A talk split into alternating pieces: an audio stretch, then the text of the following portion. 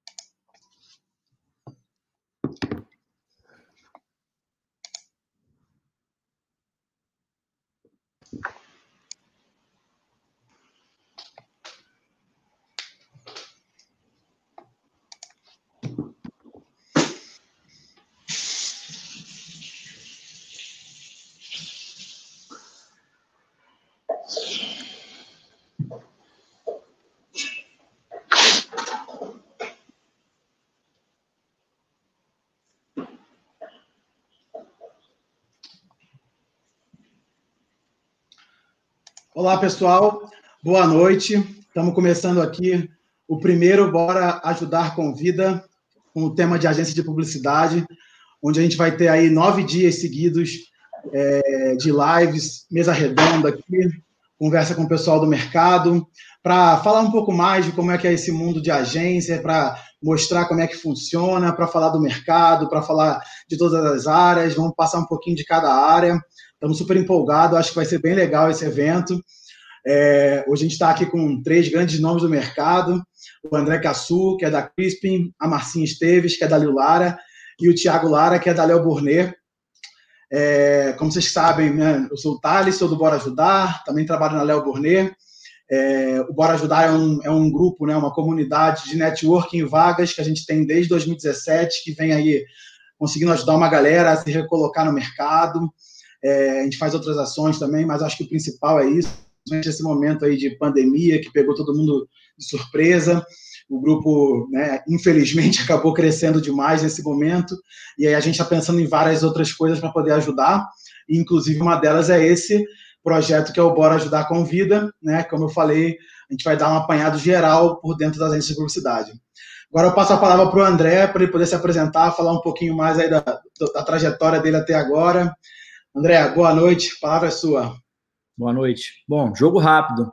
É, meu nome é André Cassu, eu sou, na minha formação, eu sou redator e vim da área de, trabalhei na área de criação até virar sócio da CPB, mas publicidade para mim é um negócio meio acaso, assim, o meu sonho de moleque era ser músico, adolescente, e aí tinha aquela pressão familiar para fazer a faculdade, fui fazer faculdade de comunicação social, naquela época era bem bem, bem era muito inicial assim você entrar numa faculdade para fazer publicidade. Não havia Miami Ed School, SPM, não tinha esse esse desenho de curso. Fui para PUC na época. Fiz publicidade, mas meio que sem querer trabalhar. E publicidade foi uma coisa que depois que eu estagiei eu fui gostar lá lá pelo um ano, um ano e meio, quando eu comecei a desistir do ano do, da história da música. Então eu trabalhei na Artplan no Rio de Janeiro durante um bom tempo é, depois eu fiquei na FNASCA no Rio por um ano, depois FNASCA São Paulo, deu um total de oito anos na FNASCA, seis anos na UMAP, e com a CPB já são cinco anos e meio agora. É, a gente completa, na verdade, a gente completa seis anos logo mais. Estou tão perdido já de tempo aqui na, na que eu esqueci. A gente completa seis, seis anos logo mais. É, então é um, é um desenho de carreira um pouquinho diferente, porque eu tenho longos períodos em várias agências.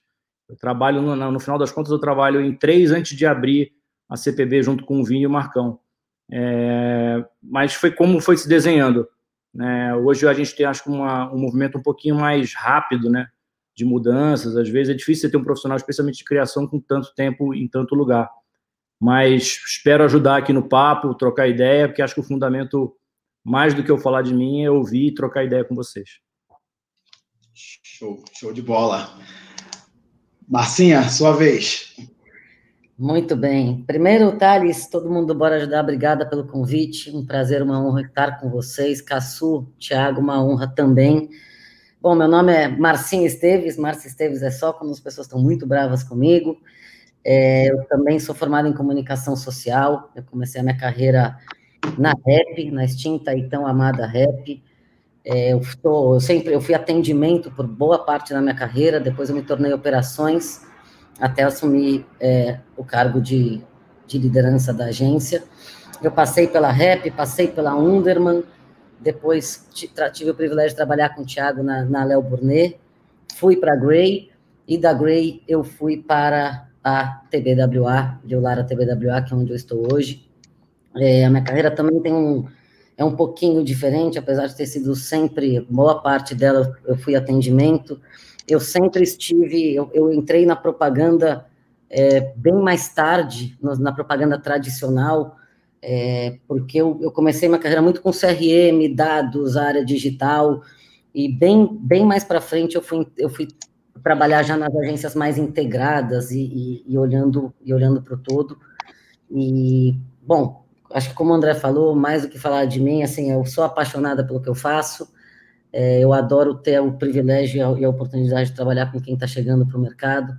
Eu acho que a gente tem bastante coisa para contar, tem bastante coisa para transformar, e a gente tem um espaço lindo para aprender com vocês e abrir para que a nossa, a nossa profissão e que as agências e a propaganda sejam cada vez é, mais relevantes e sejam ambientes, nas agências, ambientes de trabalho felizes, saudáveis e que todo mundo queira estar. Então, mais uma vez, obrigado, é um privilégio estar aqui com vocês.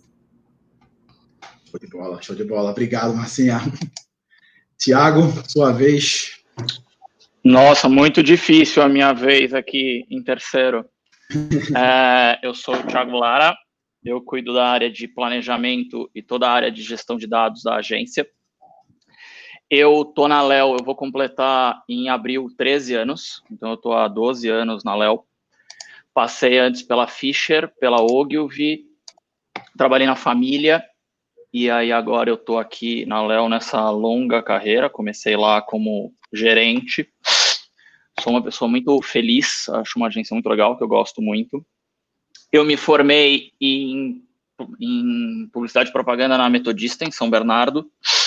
Depois eu fiz uma pós-graduação em gestão pública e agora estou estudando direitos humanos e responsabilidade social, que eu acho que é uma, uma, não diria uma migração de carreira, mas uma migração de ideais e acho que alguma outra coisa que eu posso contribuir um pouco mais tanto dentro da área quanto talvez em outra questão.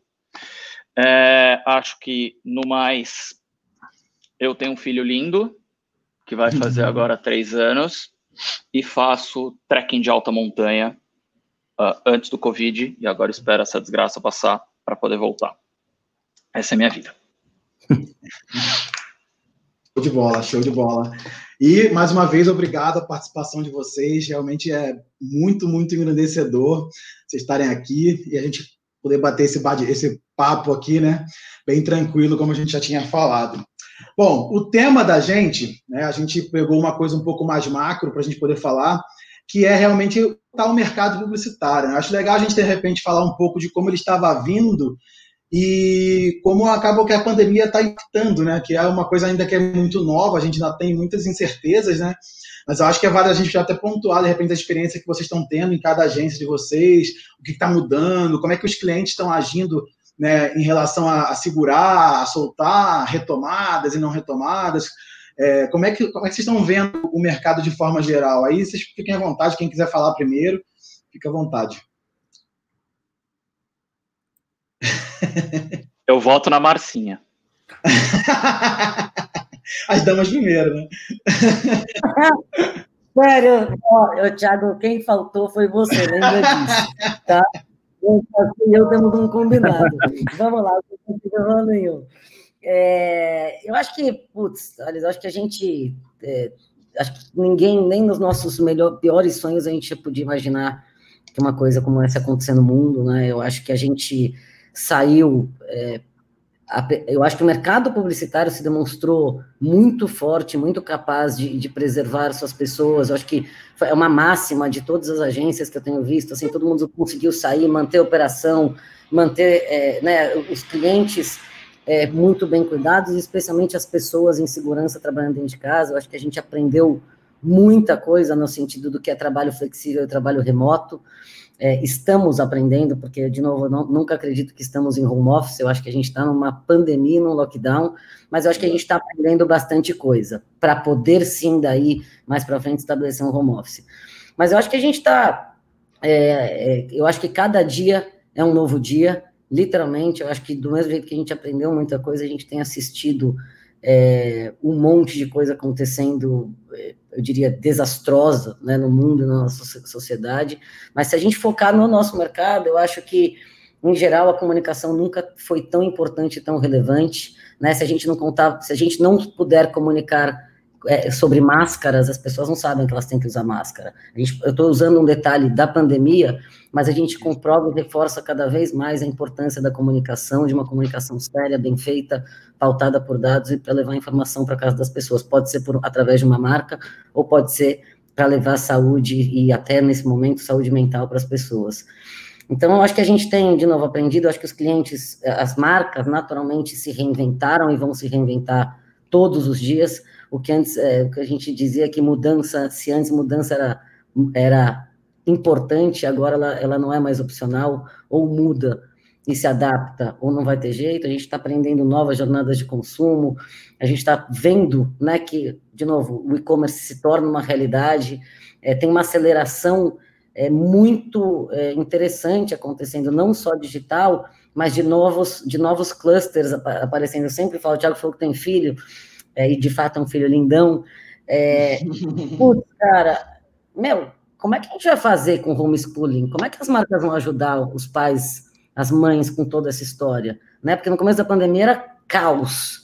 Agora, como é que a gente vai fazer? Como é que as marcas vão chegar de fato dentro da, das casas das pessoas é, de uma forma diferente e apoiando essa nova rotina? Então, eu acho que tirando a parte dura né? Eu estou de novo olhando muito para a parte do, do, nosso mercado. Eu acho que a gente aprende, aprende um montão. Eu acho que a gente teve que aprender a se unir, a confiar uns nos outros, a ter empatia, a cuidarmos muito mais um, um, um, e sermos muito mais humanos. Então tem tem sim lição positiva, apesar de obviamente ser uma catástrofe e que a gente está na torcida para que logo haja uma, uma cura, uma vacina, enfim, mas que no mínimo a gente aprenda a lidar com isso. Verdade.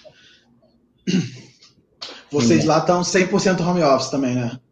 De, comigo? 100% sim, home office. Desde, desde, o dia 16 de março, 100% home office, é, operação inteira, inteira, assim, tiramos ilha de edição, computadores, máquinas, a gente saiu bem cedo, a gente, eu acho que aqui, é, a gente, todo mundo acompanhou né, o que estava acontecendo na China desde novembro, dezembro, então todo mundo foi se preparando, eu confesso que eu fiz um plano que eu tinha certeza que ia jogar fora, eu lembro que eu estava chegando, né? Eu comecei em dezembro na Lulara. Então, em janeiro, a gente começou a fazer o plano de contingência. Eu falava, é aquele típico plano que você faz para rasgar, mas que a gente vai ter que fazer. E a hora Sim. que a gente colocou em prática, eu não podia acreditar, mas, é, de novo, enquanto a gente não tiver segurança para que as pessoas possam transitar, a nossa máxima é que só, só as ideias transitam e as pessoas ficam em casa em segurança. E assim a gente segue. Excelente, excelente. Caçu, lá na Crispin, como é que vocês estão? Também 100% home office? Como é que tá? Cara, para 100% home office, desde a mesma data que a Marcinha falou, é, eu sou o único que venho na agência, é, de vez em quando, por uma questão de. Teve uma hora que eu achei que eu precisava estar aqui para entender e olhar e falar, cara, olha a responsabilidade que se tem aqui. Né? Isso me ajudou a dimensionar. Hoje mesmo eu estou aqui.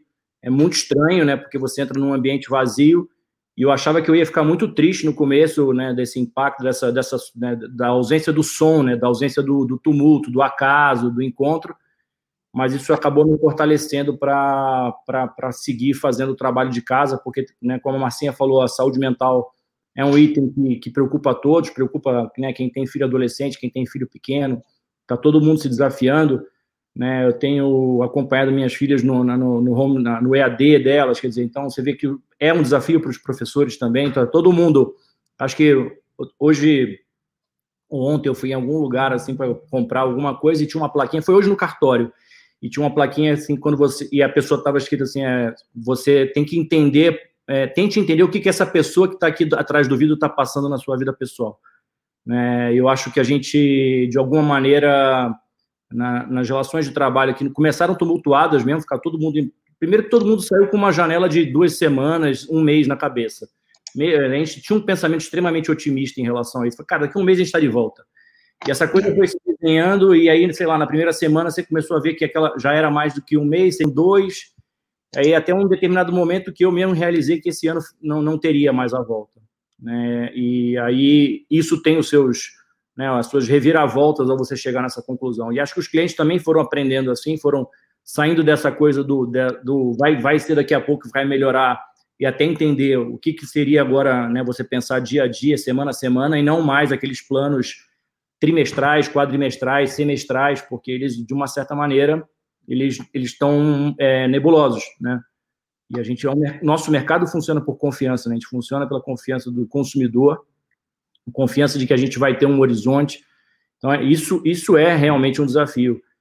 É, acho que vale ressaltar também que a gente, né, nós todos que estamos em home office, é um, é um privilégio no Brasil poder ter, a, a, a é, trabalhar né, da sua casa, não é todo mundo. Né? 13% apenas da região sudeste consegue home office, 4% região norte, 4% nordeste. Então, assim, a gente às vezes também tem que furar. É, é uma chance, talvez, que a gente tenha nesse momento de olhar um Brasil muito mais multifacetado é, e, e, e, que vai sair é, mais machucado né, dessa pandemia, querendo ou não. E a gente acho que é a hora que as marcas vão olhar mais esse Brasilzão mesmo, como um todo e não como uma bolha da qual a gente está inserido. Né? A gente tentar entender nesse consumidor pelas dores que ele está passando e acho que diversas marcas se mostraram é, realmente transformadoras nesse momento, e mas que isso tem que ser muito mais do que a pandemia para mudar. A gente, né, isso parte de um princípio pessoal seu de olhar o que, que você vai fazer em relação ao que está acontecendo. Né? A gente, né, hoje tem uma sucessão de talvez tragédias globais, né, sejam nos seus líderes, sejam em, em o Pantanal pegar fogo, e a gente está pouco falando sobre isso. Então, é, é, é desafiador. Né? Acho que no Brasil, muito mais. Do ponto de vista do mercado publicitário de comunicação, a gente tem uma janela de observar os países que estão voltando. Né? A gente tem uma janela de poder falar com, é, observar a Europa, observar até a própria China, o Canadá, né, que está numa situação hoje que anunciou zero né, mortes, né? Você tem os Estados Unidos que tem outro desenho. Então, acho que esse aprendizado ele é fundamental para a gente, né? A gente poder trocar com quem está fora e, e, mais do que isso, né? Como mercado, a gente também trocar entre nós, porque é, vai machucar todo mundo, já machucou todo mundo e talvez seja um, um momento para refletir o quão predatório às vezes as práticas de mercado são, né? E o quanto isso é, invalida a noção de que um mercado é, de comunicação ele, ele, ele pode ser sobre troca, né, e não sobre, sobre ser predador. Verdade, verdade. Acho que você falou bastante coisa interessante nesse, nesse momento mesmo de reflexão da, do próprio jeito que a gente trabalha mesmo, desse predatório e tudo mais, né? E acho que sim, tem muita gente conseguindo fazer isso, né? Pena que esse muita gente ainda é pouco, né? Como você falou, né? A gente acaba a gente está nessa bolha, né? A gente acaba re refletindo somente o que a gente está enxergando, né? Tem muita gente ainda que não tem muito o que fazer mesmo, né? Fala aí, Thiago, vamos falar um pouco da Léo aí. Mas é que eu acho, mas eu acho até que, até complementando um pouco o que a Marcinha e o Cassu falaram, eu acho que o contexto atual, junto com todo o reconhecimento de privilégio em que nós vivemos nas nossas casas confortáveis, internet boa, conseguindo trabalhar 100% do tempo, também expõe a responsabilidade que a nossa profissão e o nosso mercado têm dentro desse contexto. Então, desde a responsabilidade de, de comunicar de uma forma abrangente itens básicos, como o uso de máscara, o lavar as mãos, o como você se cuida quando puder sair de casa, principalmente a responsabilidade de cuidar dos nossos e do nosso entorno.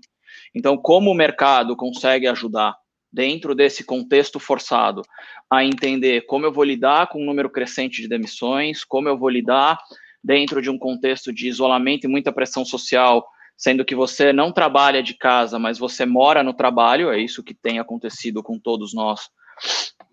Na prática, as reuniões se estendem no almoço, não tem para, não tem pausa para o xixi e tudo mais. Então, eu acho que é a, esse contexto infeliz traz ao mercado publicitário como um todo uma obrigação de se repensar, como o Cassu estava dizendo, em todos os aspectos. o aspecto das relações entre as agências, a competitividade muito agressiva e canibalizadora, o trato e o cuidado com os seus funcionários e o próximo, o cuidado e a responsabilidade com o seu time, a, a questão de inclusão e de diversidade como a agenda número zero dentro de qualquer lista, ela deveria ser a, a prioridade para se colocar. Então, eu, eu acredito de verdade que dentro desse universo, a responsabilidade que nós temos dentro do nosso mercado é dupla. É uma responsabilidade com fora, com que as mensagens sejam propagadas, com que as pessoas consigam entender todo o universo e o contexto que elas precisam ter para se proteger e caminhar da vida da melhor forma possível, e uma, uma responsabilidade interna de repensar o nosso mercado forçadamente agora, para que a gente resolva todos os issues que ele sempre expôs né, desde o eixo da, da bolha, que é difícil furar, poucas pessoas é, entram que não conhecem alguém, até a questão de remuneração, saúde mental e tudo mais. Enfim, eu acho que é, é a hora ideal para a gente conseguir se preocupar com esses dois universos. É assim que eu, que eu enxergo esse contexto todo. É, é aquela velha história, né? Sempre nas crises a gente acaba vendo oportunidades, né? E aí a oportunidade, de repente, a gente conseguir enxergar o lado pessoas da comunicação, né? Que acho que por muito tempo a gente acabou, de forma geral, né? É, eu não, eu, não, lado, né? eu não sei nem se eu colocaria como oportunidade, mas, na verdade, um reconhecimento de responsabilidade, sabe? Uhum. Porque é, eu sou muito cético e muito crítico com, com os clientes, ou, com, ou quando eu ouço que ah, a gente tem que aproveitar a oportunidade do Covid, eu falo, Jesus Cristo, meu, como assim oportunidade? Sim, sim. O Covid é um contexto infeliz, a, a gente tem pessoas cada vez mais próximas que estão sendo afetadas e tal. Então, como é que dentro da expertise que nós temos, certo? A gente transforma percepções de marca, a gente vende produtos incríveis e produtos nem tão incríveis, não no caso da Léo, que são todos incríveis, mas a gente faz com que essa atratividade melhore, então nós temos a capacidade e o dom de fazer com que esses outros assuntos também ganhem um awareness que eles deveriam há muito tempo ter. Então, como a gente faz com que isso aconteça? E mesmo a sua iniciativa, a iniciativa desse grupo, ela já é uma iniciativa que foi potencializada no começo, como você sim, é, sim. muito bem introduziu. Então, como é que nós, profissionais dessas grandes agências, conseguimos também fazer com que isso ganhe o peso devido dentro desse contexto? Sem dúvida, sem dúvida. Não, é exatamente isso, né? É um cenário tenebroso e que a gente tem que, é, não digo corrigir, né? Mas tentar empurrar alguma coisa de boa, pelo menos, né? Acho que é bem isso que está falando, né? Com certeza, a palavra oportunidade não, não cabe, né? Porque é melhor não ter essa oportunidade, né? Mas, é, como é, e como é que vocês veem que o mercado vai reagir né, daqui para frente? Assim, o que vocês acham que a gente vai conseguir voltar, mudar? É, porque assim, a gente não tem ainda uma previsão de melhora, né? Digo, do, do, próprio Covid, né? A gente não, tem, não sabe quando a coisa vai mudar, né? O Caçula até estava falando que alguns estudos americanos estão falando que vai até o final de 2021, pelo menos, né? Mas como é que vocês acham que as marcas vão lidar com esse tempo todo de, de, né, de, de mudança, né? Vamos dizer assim, entendeu? Quem Eu tenho. Pode falar, Caçula. Não, vai lá, vai lá. Vai lá. Eu tenho uma, uma preocupação que as marcas comecem a forçar uma retomada antecipada, sabe? E, e acaba, como a crise começa a apertar, elas precisam começar a vender estoques, que isso seja um pouco antecipado demais. Sim. Então acho que esse é o meu, o meu, a minha preocupação como gestor de algumas dessas marcas, de como é que a gente consegue adaptar uma necessidade comercial a uma realidade social importante para que a gente consiga equalizar essa mensagem, não pareça que a, a minha comunicação está lidando com a Lalalândia, ou um contexto em que, meu Deus, a vida voltou. Né? Então, como é que a gente consegue equiparar? Para mim, esse é o, é o principal desafio desse retardamento do problema, dessa continuidade cada vez mais longa da, da pandemia. Perfeito, perfeito. É, eu, eu, eu tenho um pouco de. Eu, tô eu penso muito na pressa. Né? A gente é um mercado da agilidade, mas às vezes a agilidade vira pressa. E na pressa, né, você começa a, a acelerar algumas teorias que não necessariamente elas estão bem fundamentadas. Né? É porque as teorias elas funcionam depois que você tem um tempo né, de, de, de prática, erro, análise e distanciamento e falar: bom, isso aqui a gente pode chamar, vamos lá, do novo normal, né? apesar de eu absolutamente discordar da expressão, é, porque o normal já não era bom. Né? Então, é, e normal é, é, um ponto de vista, né? normal é um negócio, como me apresentou minha filha outro dia, o que é normal para aranha é o caos para mosca. Né? Então, a gente tem que pensar nesses dois, nas, nas perspectivas né? também. Então, eu fico um pouco receoso, sim, com, a, com, a, com, a, com essas teorias, às vezes, muito aceleradas, e aí, quando eu falo isso, não estou falando de clientes, né? Estou falando de, do, do, mercado como um todo, né? Do, do surgimento de gurus que, é, não, eu, eu tenho a saída. E a real que quem está falando que está enxergando muito claramente o que vai acontecer no, no próximo um ano está é, tá chutando. Né? Porque se a gente tivesse essa clareza agora, tão clara, né? A gente tem visto sim, para alguns anunciantes, para alguns tipos de serviço, acelerou. É, mas é, é, é, um efeito elástico, eu acho. A gente vai, vai, vai esticar esse elástico, vai voltar num ponto daqui a algum tempo que a gente espera que seja breve, que saia uma vacina. Mas é, é pra, pra, para o mercado é um, é um para todos nós, né? A gente sempre fala que queria viver um momento histórico, mas até o momento que você está nele, né? Você fala, bom, acho que esse eu não queria. Né? Eu acho que desse jeito eu não queria, é, porque ele tem diversos aspectos. Olhando por um aspecto da transformação, e esse sim é um aspecto otimista que a gente tem que ter em relação, é fomentar. Eu acho que essa discussão fomenta a transformação. Né? A gente tem visto vários movimentos no mercado de comunicação, sejam de estudantes, né? subiram plataformas incríveis. Tem uma plataforma que é o Educa para Todos, que é uma plataforma para ajudar quem não tem acesso a uma boa internet para estudar para Enem, né? que é essa galera que está fora né? da, da, da bolha você tem, cara, é, tapa no Portifa, você tem um monte de coisa, você tem escola rua, que agora entrou para SPM, o Miami School, enfim, é, você tem um monte de coisas que estão aceleradas, que é uma discussão é, saudável que a gente não tinha, né, e, e não tinha, e não, não, não, durante a pandemia, não tinha, durante muito tempo a gente não discutiu o mercado nessa profundidade. Talvez acelerado a gente está tendo essa, essa revisão, né, do conceito, mas eu não sei o como é que vai ser daqui para frente. A gente tem feito uma análise na agência, cara, semana a semana, mês a mês. A gente e acho que tem uma coisa que é importante nessa história toda, que é do ponto de vista da, da filosofia, às vezes, que é você viver o presente um pouco, sabe? Do que a gente tem, a gente vive um mercado em que muita gente está é, fica projetando um futuro e quando ele não acontece, ele vem de um outro futuro, e depois, quando ele não acontece, ele vem de um outro futuro, porque vive-se de vender um futuro, né? E o problema do futuro é que ele vira presente, né? E o que, que você faz com ele no presente é que, que ajuda muito a gente a editar as coisas. Então, eu, eu tenho, pego para mim essa experiência, de olhar o presente, assim, sabe? De falar assim, cara, isso, esse é o meu dia hoje, e amanhã eu espero, cara, que essa pandemia tenha matado menos gente no Brasil, que a gente tenha conseguido avançar alguma coisa, é, é, uma, é uma perspectiva é, realista, otimista. Né? Eu estou tentando, nesse, nesse ponto, evitar o excesso de pessimismo que, que me consumiu no, no, início da pandemia. Teve uma hora que, não sei se foi para todos, mas teve uma hora que para mim foi, cara, ficou desesperador, né? Você falava, cara, como, como eu não já o sono vai embora, a gente vai, eu, eu acho que do ponto de vista social, social antropológico, a gente vai ter uns estudos assim fenomenais eu já vi um, uma, um rascunho de sonhos da quarentena, que vai ser um estudo incrível, porque vai ser a primeira coletânea de sonhos de muitas e muitas pessoas no, no mundo inteiro e como os sonhos estão se combinando. Né? Como pessoa, a pessoa na Finlândia está sonhando uma coisa que é levemente parecida com a pessoa que está no Canadá.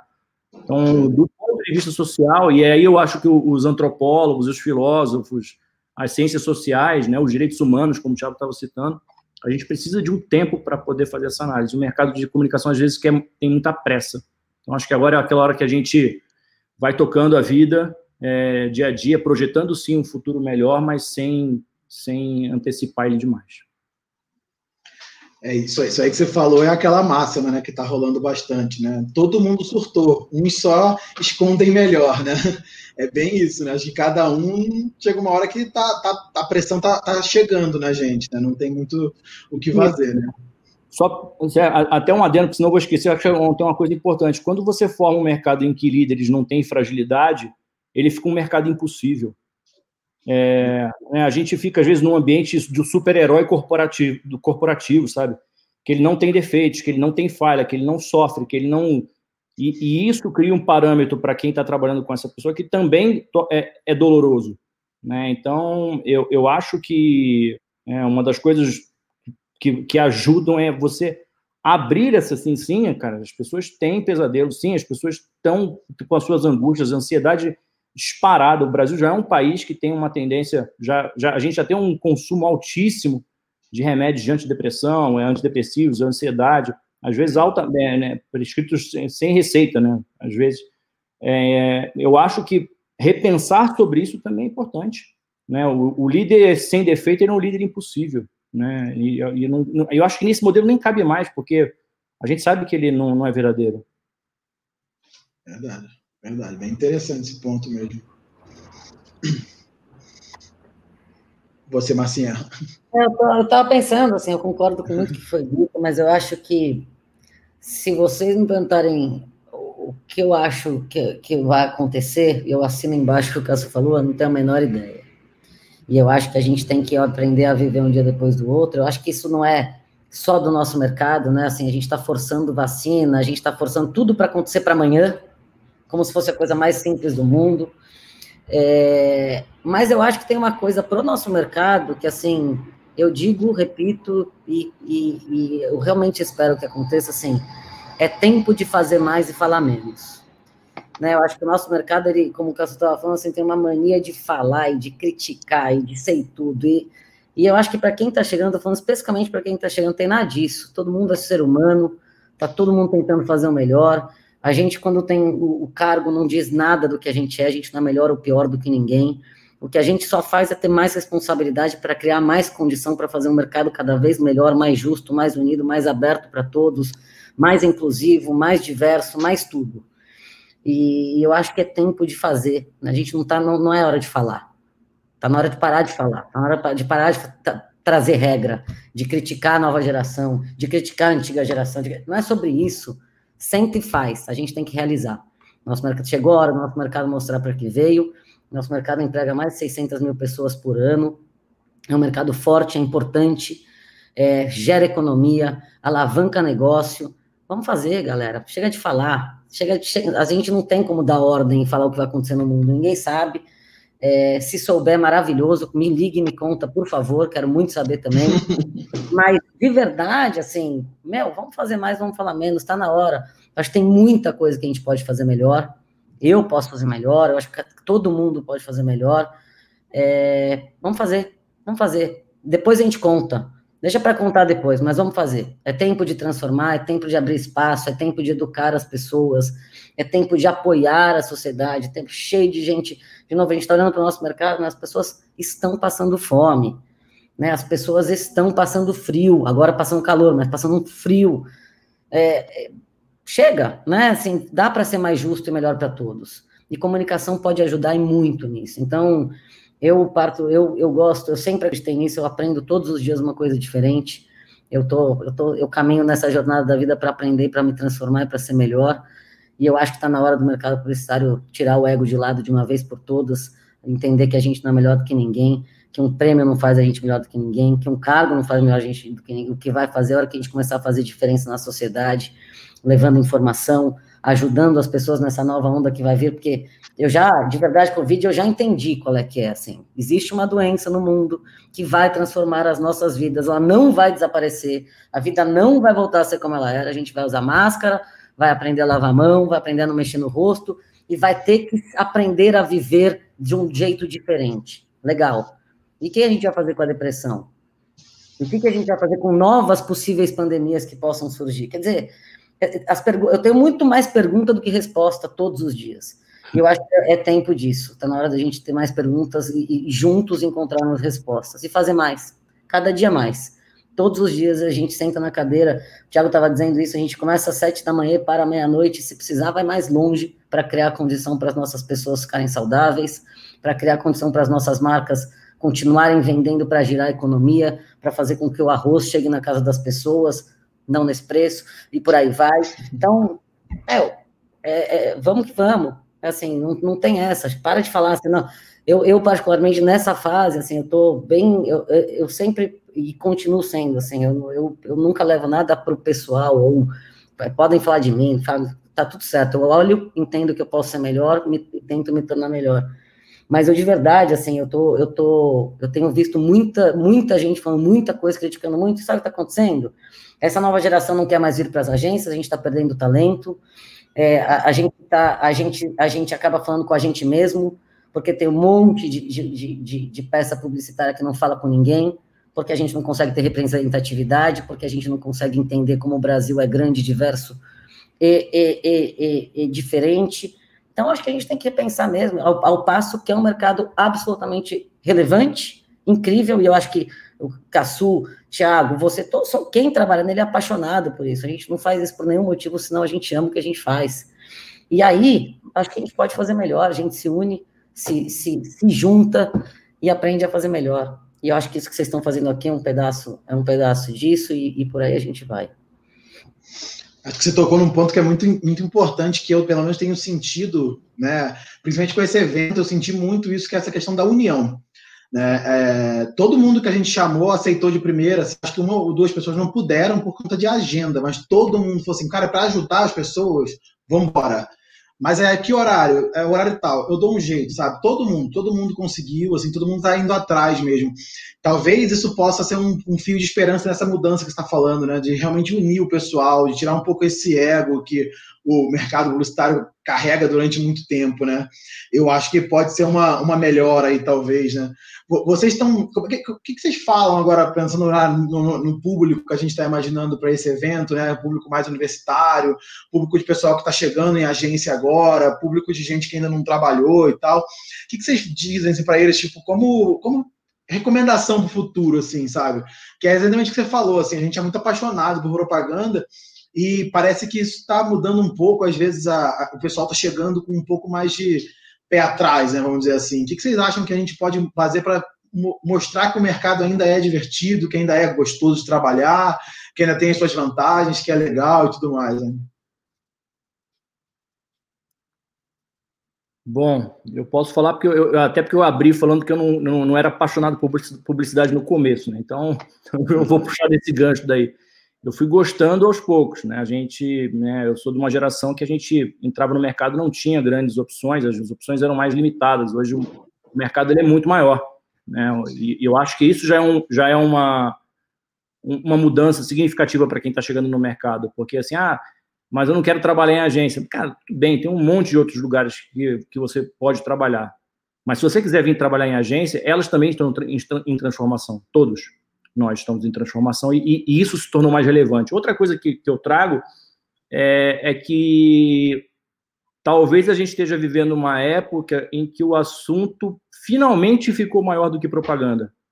Assim, eu, eu tenho uma, uma vida fora da agência da qual eu falo muito, muito pouco sobre propaganda.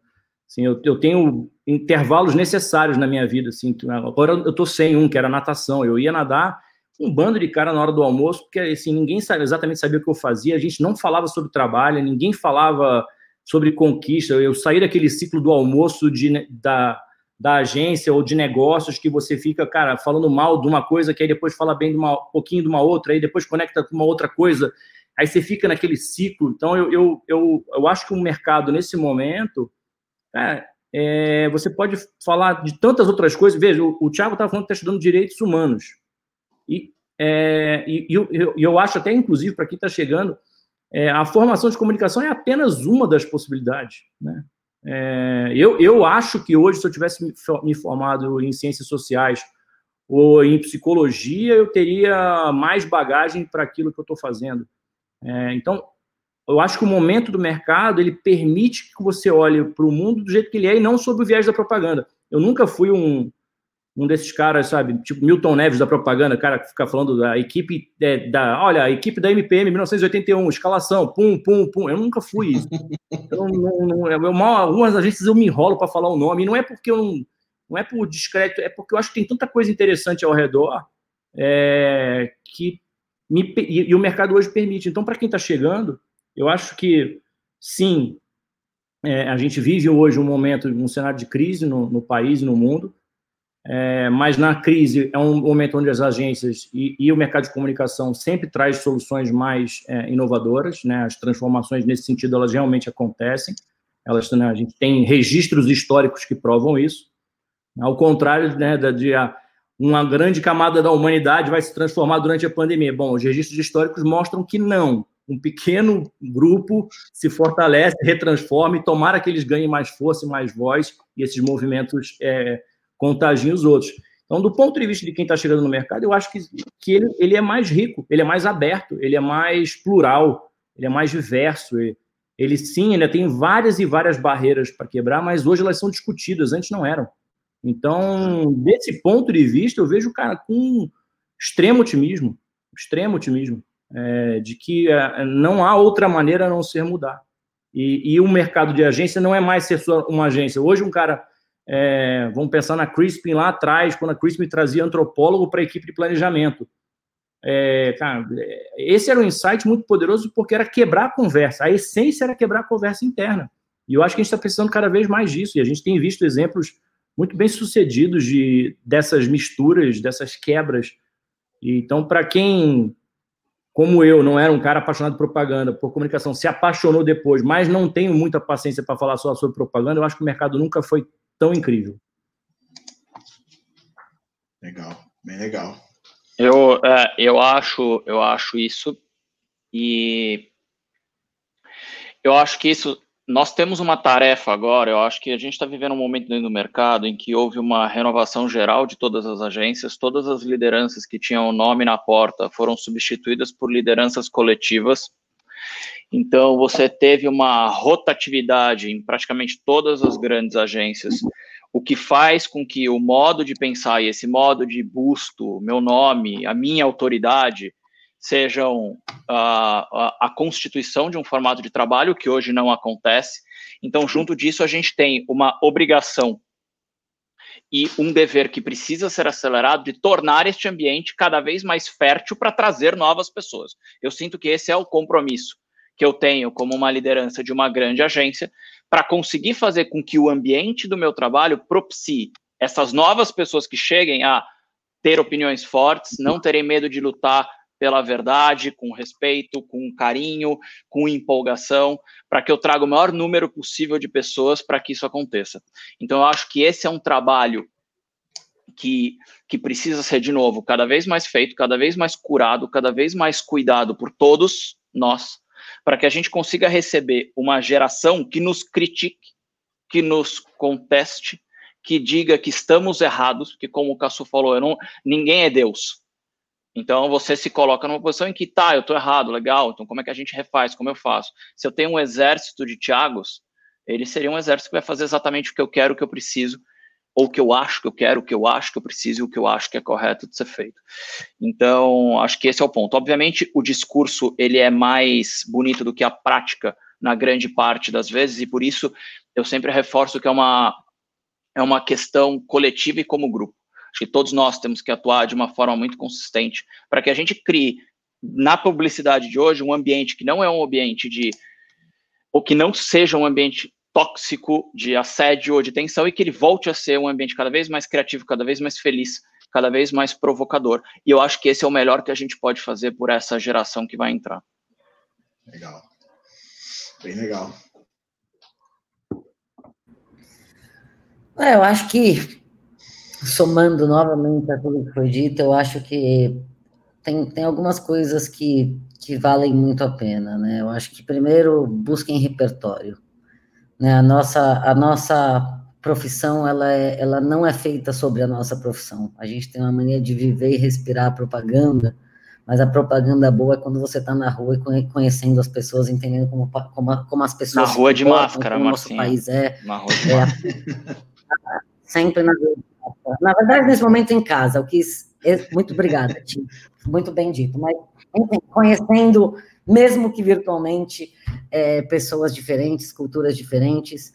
Eu acho que a gente é, tem, de alguma forma, um vício de fazer comunicação para publicitário, e eu acho que a gente tem que mudar um pouco de repertório. Vai fazer outra faculdade mesmo, como o Cassu falou, vai tocar música, vai mergulhar, vai encontrar com seus amigos que não sejam somente publicitários. Acho que a gente tem que abrir um pouco mais é, esse clubinho, porque quanto mais repertório a gente traz para a nossa profissão, melhor o produto criativo, o produto da agência em geral, é, nós somos capazes de fazer.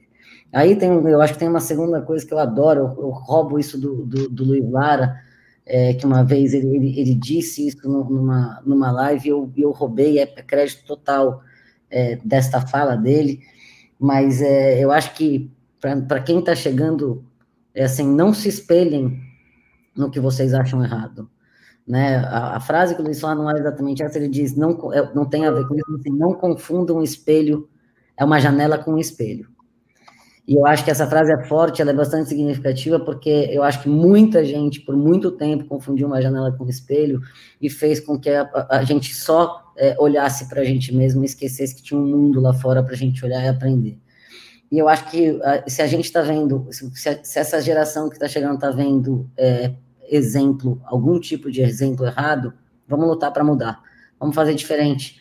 A gente pode fazer melhor, a gente pode fazer diferente. Eu acho que tem uma geração chegando é, com garra, já é uma geração é, multiplataforma, o que todos nós apanhamos para aprender ou para conviver, é, todo mundo já, é, é, essa é uma geração que já, já tem vários passos a, adiante, porque já nasceu com a tecnologia é, nas mãos. Eu sou da época do fotolito, e eu, eu, de verdade, posso contar um monte de outras histórias, mas, de, assim, tinha telefone, né? Eu tô falando telefone fixo, era um bem caro.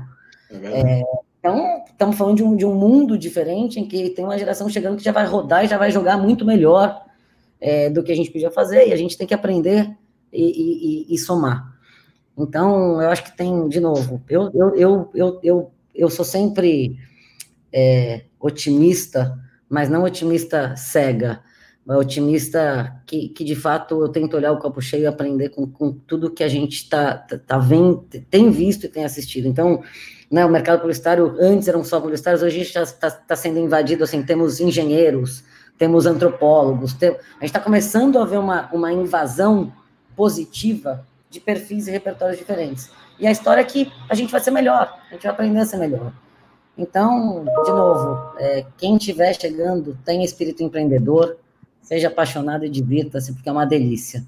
A gente, de verdade, existe uma existe sim uma, uma lenda de que trabalhar em agência é um horror, às vezes pode até ser, eu tive muito, muita sorte, muito privilégio por todas as agências que eu passei, eu fui absolutamente feliz, é, e, e, eu, e eu, eu, me sinto não só como dever, como obrigação, mas é o mínimo que eu posso fazer, retribuir um ambiente feliz para as pessoas que trabalham ao meu lado.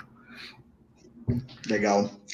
Não, bem legal. É, é, eu concordo muito com o que vocês estão falando, que realmente acho que tem, tem um futuro modificando aí pela frente, né? E acho que um ponto muito importante até que o Cássio comentou, que eu vejo que já está tendo bastante ação refletindo sobre isso, que é a questão da diversidade, né? É, lá na Léo mesmo a gente tá, trabalha bastante né, com essa questão de tentar contratar o máximo possível diversidade e tudo mais. Como é que vocês veem isso no mercado, mas de forma geral, assim, né? Porque eu acho que isso não é só o lado social da coisa, acho que as, as marcas começaram a enxergar isso como um lado econômico também, né? E acabou uma coisa levando a outra. O que, que vocês estão fazendo de forma geral nas agências de vocês para mudar esse cenário, poder trazer mais diversidade? Assim, como, é que, como é que vocês estão agindo em relação a isso? Posso começar? Eu acho que a gente. Eu só queria. Eu vi uma pergunta passando de campanhas que a gente está fazendo pra, sobre a pandemia que reforçam valores, etc. Eu acho que a gente pode ter. Um, todo mundo pode citar o monte é, mas para mim não é sobre campanha. Né? Eu acho que tem uma coisa que é importante, assim, eu posso citar CUFA, a gente fez a, a campanha da Mães da Favelas, a do, M. Dias Branco é, doou sangue, é, fez um monte de hemocentro. De novo, eu acho que não é sobre é, responder é, a, sobre campanha, mas eu acho que é, se você me perguntar, eu acho que o nosso mercado é muito ruim, e eu me incluo nisso, mas muito ruim, é, em tudo que a gente fala de diversidade, igualdade e inclusão. É, eu acho que a gente está longe de aprender a colocar em prática. Eu, eu, não, eu, particularmente, não acredito em nenhum movimento pendular é, que a gente vai lá e fala agora precisa fazer porque tem que fazer, mas não cria condição para isso, não entende como é, não entende é, como é que a gente faz para de fato transformar. Transformação não, não, não se faz no, no top-down, vai lá e acabou. Transformação se faz criando condição para que tudo e todos possam se desenvolver. É cultura, leva tempo, as pessoas precisam respirar e acreditar nisso para que isso aconteça. Então, eu, eu efetivamente acho que a gente já é falho quando a gente começa a fazer é, o, os nossos processos seletivos, porque, de repente, todos nós viramos, boa parte, todos nós viramos multinacionais, de repente todo mundo tinha que falar inglês, de repente isso foi um processo que aconteceu no mercado, porque é fácil entender, antes de criticar, a gente tem que entender a evolução do mercado. Né? O mercado nasce com empresários locais que criam o mercado, que desenvolvem as regras, que, enfim, fazem o mercado acontecer, Anos depois, esse, essas agências são todas, com boa parte, ou grande, sua grande maioria, compradas por multinacionais, que automaticamente trazem milhões de exigências, é, e, e para ter essa comunicação com essas empresas globais, inglês é, passa, a se, passa a ser mandatório. No momento em que você coloca inglês mandatório num país como o nosso, você já está quebrando toda e qualquer regra de diversidade, igualdade e inclusão. Um mercado absolutamente masculino, é, um mercado. Então, assim, quando a gente olha para tudo isso, a gente está falando de várias frentes, porque não dá para colocar numa caixinha só. Diversidade, qual, do, do, que, do qual é o tema que a gente vai conversar aqui, né? Mulheres, é, baixa renda. E aí a gente tem que estabelecer programas, e aí é, é eu vejo muitos programas acontecendo.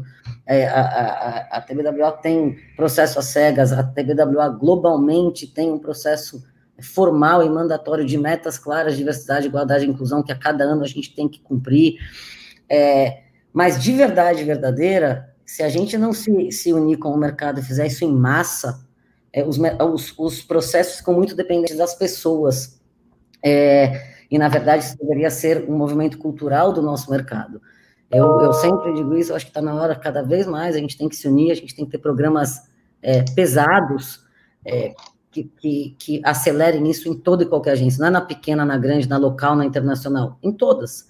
Que a gente pudesse ter quase que um código de conduta para a gente conseguir, de fato, ser melhor.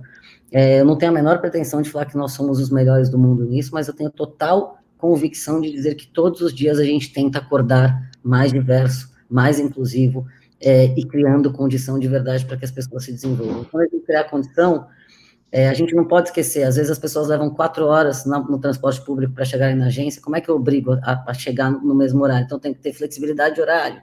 Esquece o momento pandemia, estou falando no momento sem pandemia. É, às vezes as pessoas é, não, nunca aprenderam a mexer num computador, não tiveram, não sabem mexer no Excel, querem trabalhar na mídia. Como é que eu faço? Eu tenho que ter programa para para capacitar para isso. Como é que eu faço para fazer um programa que essas pessoas se desenvolvam dentro da empresa, mesmo sem falar inglês? Se quando elas chegarem em, cargos mais altos, elas vão ter que se comunicar com o global para que elas possam crescer. Tem que ter capacitação. Então, assim, tudo isso é complexo, tudo isso gera custo para a empresa, e tudo isso depende de um movimento muito mais forte é, e, e, sintonizado de não é falar, é, publicar que eu tenho 50% de mulheres no board da Lilar, não é sobre isso. É como eu faço para trazer cada vez mais diversidade e inclusão em todas as áreas, em todos os níveis hierárquicos, e criando condição para que todos cresçam e se desenvolvam, mesmo que eu tenha que criar gatilhos diferentes de avaliação, entendendo que, eu, que tem repertório diferente, entendendo que é, as pessoas tiveram uma história de vida diferente e que não necessariamente elas vão reagir a todos os inputs de desenvolvimento da mesma forma. Então, assim, não é simples, não é fácil, Dá para a gente ser melhor? Sem dúvida. Dá para a gente ser muito melhor? Eu acho que é mandatório. Então, é, é o Thiago falou isso no começo, deveria ser agenda de todo mundo. Eu acho que já é, mas eu acho que a gente ainda não conseguiu se unir. A gente faz agendas é, sem querer, na melhor das intenções, até é, picadas para tentar apoiar, e o movimento acaba ficando muito mais fechado, no sentido de, de, de até pequeno, é, e eu acho que a gente tem muita frente para ajustar, mas eu, eu confesso que, por outro lado, é, a gente tem muita discussão sobre o tema acontecendo, o que é bom. É, eu acho que tem muita gente é, tentando fazer a cada dia melhor, e, e, eu, eu vejo uma perspectiva também cada vez mais clara, porque, de novo, tem uma nova liderança chegando, assumindo é, o, o, o, a, a rédea desse mercado e a rédea dessa, da, das agências, e é uma geração que já chega com esse pensamento que a gente está aqui discutindo. Então, para a gente não é muito é, opcional. Para a gente isso faz parte da agenda e a gente vai aprender cada vez mais a fazer mais e melhor. Muito interessante, muito bom. E eu acho que dentro desse complemento a gente não pode parar de, de reclamar, a gente não pode parar de se questionar, porque, na verdade, todos os grandes grupos têm grandes iniciativas, todos os grandes grupos têm grandes plataformas de inclusão, mas todos os grandes grupos deveriam estar fazendo muito mais do que fazem. Então, eu acho que é nosso papel não deixar esse assunto morrer, a gente discute, ela, só que cada vez mais eu acredito que as iniciativas deveriam acabar ou virar acabativas na prática. Né? E aí isso, obviamente, tem uma autocrítica gigantesca que eu também tenho esta responsabilidade de fazer isso acontecer cada vez mais dentro da Léo, enfim, dentro de todas as agências do nosso grupo. Existem iniciativas importantes? Existem. A gente melhorou e evoluiu cada vez mais? Evoluiu. Os números comparativos e percentuais são melhores? São melhores. Mas agora eles precisam ser ainda mais, eles precisam ser ainda mais eficientes, ainda mais práticos. Então, uma, uma, um aprendizado que eu tive durante esse processo é que a gente não consegue fazer sozinho. Então, se a gente for olhar principalmente o nosso círculo de amizade, que era sempre a primeira opção de contratação, nosso primeiro círculo de relação, hoje a gente precisa chegar no quinto, no sexto, no sétimo. Cada vez mais os coletivos, cada vez mais as consultorias, cada vez mais os grupos como esse são fundamentais para que a gente consiga expandir a nossa visibilidade e a gente consiga fazer um processo mais justo, mais abrangente, mais coletivo e mais respeitoso com todos e principalmente com, é, é, é, considerando que a gente vai conseguir ter dentro dessa diversidade uma qualidade de entrega, uma diversidade de pontos de vista e um ambiente que seja propício a receber todo mundo. Porque, da mesma forma como a Marcinha comentou, é, a gente tem que considerar as diferenças de timing de ônibus, a gente tem que considerar no home office a estrutura que a pessoa tem em casa para conseguir trabalhar. Eu tenho internet banda larga ou não, eu não consigo. Eu consigo levar para minha casa um MacBook de 30 mil reais então, todas essas questões a gente precisa colocar na mesa, não parar de questionar, não parar de reclamar e fazer com que esse seja um padrão e uma meta para que ela de verdade aconteça dentro dos grupos. Eu acho que é uma, eu tenho um ponto de vista bem exaltado sobre essa questão, porque eu acho que ela deveria ser, como eu reforço, a agenda número zero de absoluta zero no sentido de tá antes do um, é, de absolutamente qualquer discussão. Show. Bom, vou adicionar um, um, um pouco aqui ali. É, acho que o Thiago citou uma coisa que foi um erro recorrente nosso, assim, é, dessa coisa de acreditar que ao, ao estar naquele ciclo, círculo mais próximo, você ia trazer pessoas mais bacanas e pessoas que têm um trabalho legal. E aí, um determinado momento que demorou, a gente se viu muito igual. Né? E acho que tem uma, uma história que, que talvez ilustre isso, e acontece em todas as agências, é alguém da agência foi num restaurante encontrar uma galera que estava lá esperando, que era de uma outra agência, e a pessoa que né, estava na porta falou, ah, eu sei qual é a sua mesa, e levou até a mesa.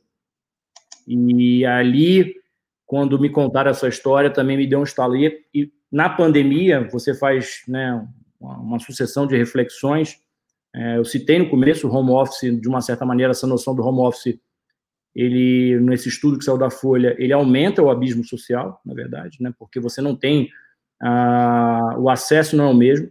Então a gente às vezes fica discutindo de que tudo vai ser digital, mas a gente está esquecendo, cara, que tem um monte de gente que ao se distanciar do ambiente de trabalho perdeu acesso a uma internet melhor e que o streaming de cinco horas de EAD não é uma realidade.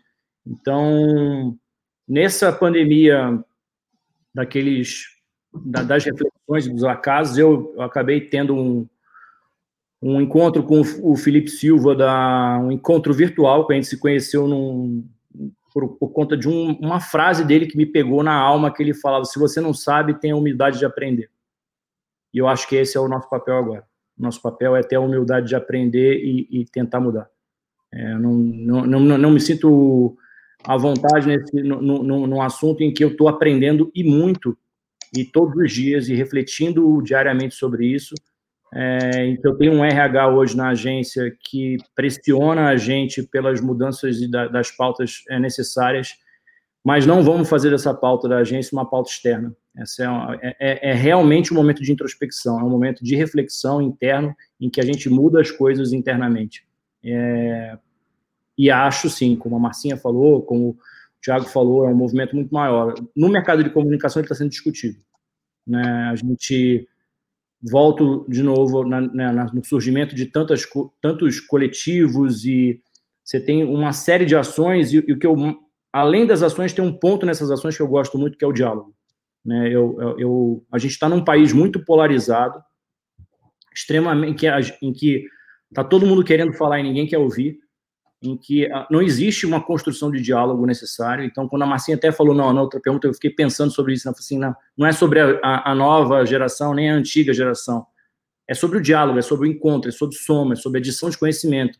Né? Você erra, aprende e tenta não repetir esse erro. Né? Assim que a gente deveria funcionar. Né? Eu penso muito na educação das minhas filhas, que elas olhavam e falavam assim, bom, eu tenho um padrão aqui, que eu vou repetir alguns erros dos meus pais, ou vou tentar fazer deles é, um, um, um, acerto, vou criar novos erros, e isso foi acontecendo. Né? Uh, eu, eu, eu, penso hoje nessa na questão, com essa fala do Felipe, que é uma fala que a, que a Dulce, que é a nossa diretora de RH aqui, repete diariamente, que é vamos aprender, vamos refletir, vamos fazer, é, mas isso não é uma pauta para a gente fazer para o mercado. É uma, pauta interna e sim conectar com o mercado, com as pessoas e tentar aprender com as outras agências.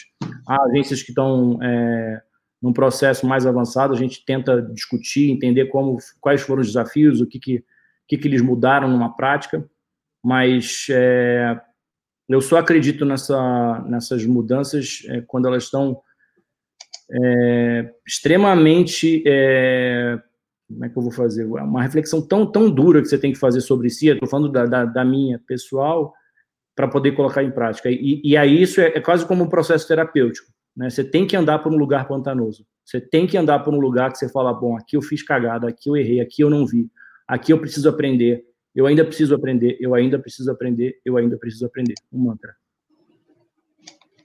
Bem legal, bem interessante. Aí enfrentar os nossos demônios, né? É bem isso mesmo, bem, bem terapêutico, né? Bom, a gente está chegando aqui uma hora de, de bate-papo, né? Como eu falei antes com vocês, a conversa boa vai rápido aqui, né? Acho que agora a gente já pode abrir aqui para as perguntas. É, como eu falei, estou usando aquele, aquela ferramentinha, então eu vou nas perguntas primeiro que foram mais votadas, tá? E aí a que está sendo mais votada aqui agora é uma pergunta diretamente para o Caçu, e ela é uma pergunta meio engraçada, velho. Mas vamos lá. A pergunta é o seguinte: ele fala assim, Caçu, sou redator e mais um dos que perderam o emprego nessa crise do Covid. Em outra conjuntura, eu iria rodar a pasta pelas agências. Como isso não é possível, o que você sugere a quem precisa mostrar o trabalho para diretores de criação? E-mail, mensagem no LinkedIn, tenor em varanda cantando o endereço do meu site? Abraços. Vai ter do Gabriel, cara. E foi uma pergunta bem votada aqui. Então, Olha, deixa eu pra... Eu não tenho essa, essa, essa mágica, cara, de falar qual é a melhor maneira. Deixa eu, deixa eu tentar. Eu acho que esses processos eles sempre foram complicados de mostrar a pasta, né? A Marcinha lembrou lá atrás como é que eram os nossos processos. Cara, eu vim quando eu vim para São Paulo a primeira vez em 2000 é, rodar a pasta, eu vim, cara, era uma pasta física, né? Você tinha um custo de impressão, você tinha que montar, você tinha que fazer uma ordem que a pessoa ia abrir. Né? Existiam é, é, textos ensinando você a fazer isso. Você vinha né, para São Paulo, ligava, marcava. E o que aconteceu em São Paulo comigo foi muito diferente do Rio. No Rio eu tinha muita dificuldade de mostrar minha pasta, não sei porquê, mas eu tentava marcar lá e não conseguia. E São Paulo, né, eu já estava um pouquinho já mais desesperançoso. Eu falei, ah, vou vir para São Paulo. E era telefone, né? Aí você ligava, aí eu liguei, o Ricardo Freire atendeu e falou: não, pode vir mostrar. Eu falei, bom, Ricardo Freire, caraca, aí. Aí depois era o Wilson Matheus, que estava na FNASC, essas coisas foram acontecendo porque eu acho que o mercado de São Paulo, acho, é um pouco mais aberto nesse sentido. Eu costumo, é, eu acredito muito no poder de conexão da, da qual eu posso fazer. Então, pela, pela, demanda do que eu tenho de pedido de pasta, eu, eu, mesmo não consigo ver, porque eu acho que eu vou criando uma, uma, uma pequena injustiça, porque ao, não, ao ver uma e não ver 15, é, eu vou, eu vou, eu então faço o contrário, eu vou conectando. Cara, eu, eu olhei, conecto com alguém da equipe para olhar, que conecta com alguém, eu, eu, acredito muito nesse poder, mas eu sei que é duro, né, essa, essa, essa relação. Nesse sentido, é, eu, eu tendo a usar as, redes sociais pelas quais elas foram pensadas. Eu acho a abordagem no LinkedIn mais efetiva é, do que tentar abordar via Instagram ou via uma outra plataforma que talvez aquela pessoa não use necessariamente para isso. No LinkedIn, é, eu tenho visto essas conversas acontecerem mais, é, de conexão, de vaga. Tem alguns movimentos né, de, de hoje de, é, de, uma coletânea de portfólios de pessoas que estão é, fora do mercado momentaneamente, mas eu não tenho a, essa, essa fórmula. Eu acredito muito é, em conectar as pessoas. E, e, e, é, e, é, curioso porque uma vez que você acha um, um, ciclo dessas conexões, você sabe exatamente com a pessoa que você vai falar e falar, dá uma olhada nisso daqui e o cara vai olhar com interesse. É, eu, eu, eu, torço para que você e quem está rodando contra essas pessoas, porque eu sempre penso na, nesse momento de rodar a pasta e eu nunca. Tem duas coisas que eu não esqueci.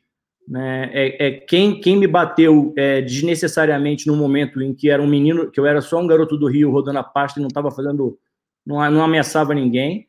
E aí foram dois casos só, eu, eu, mas eu, a gente não esquece.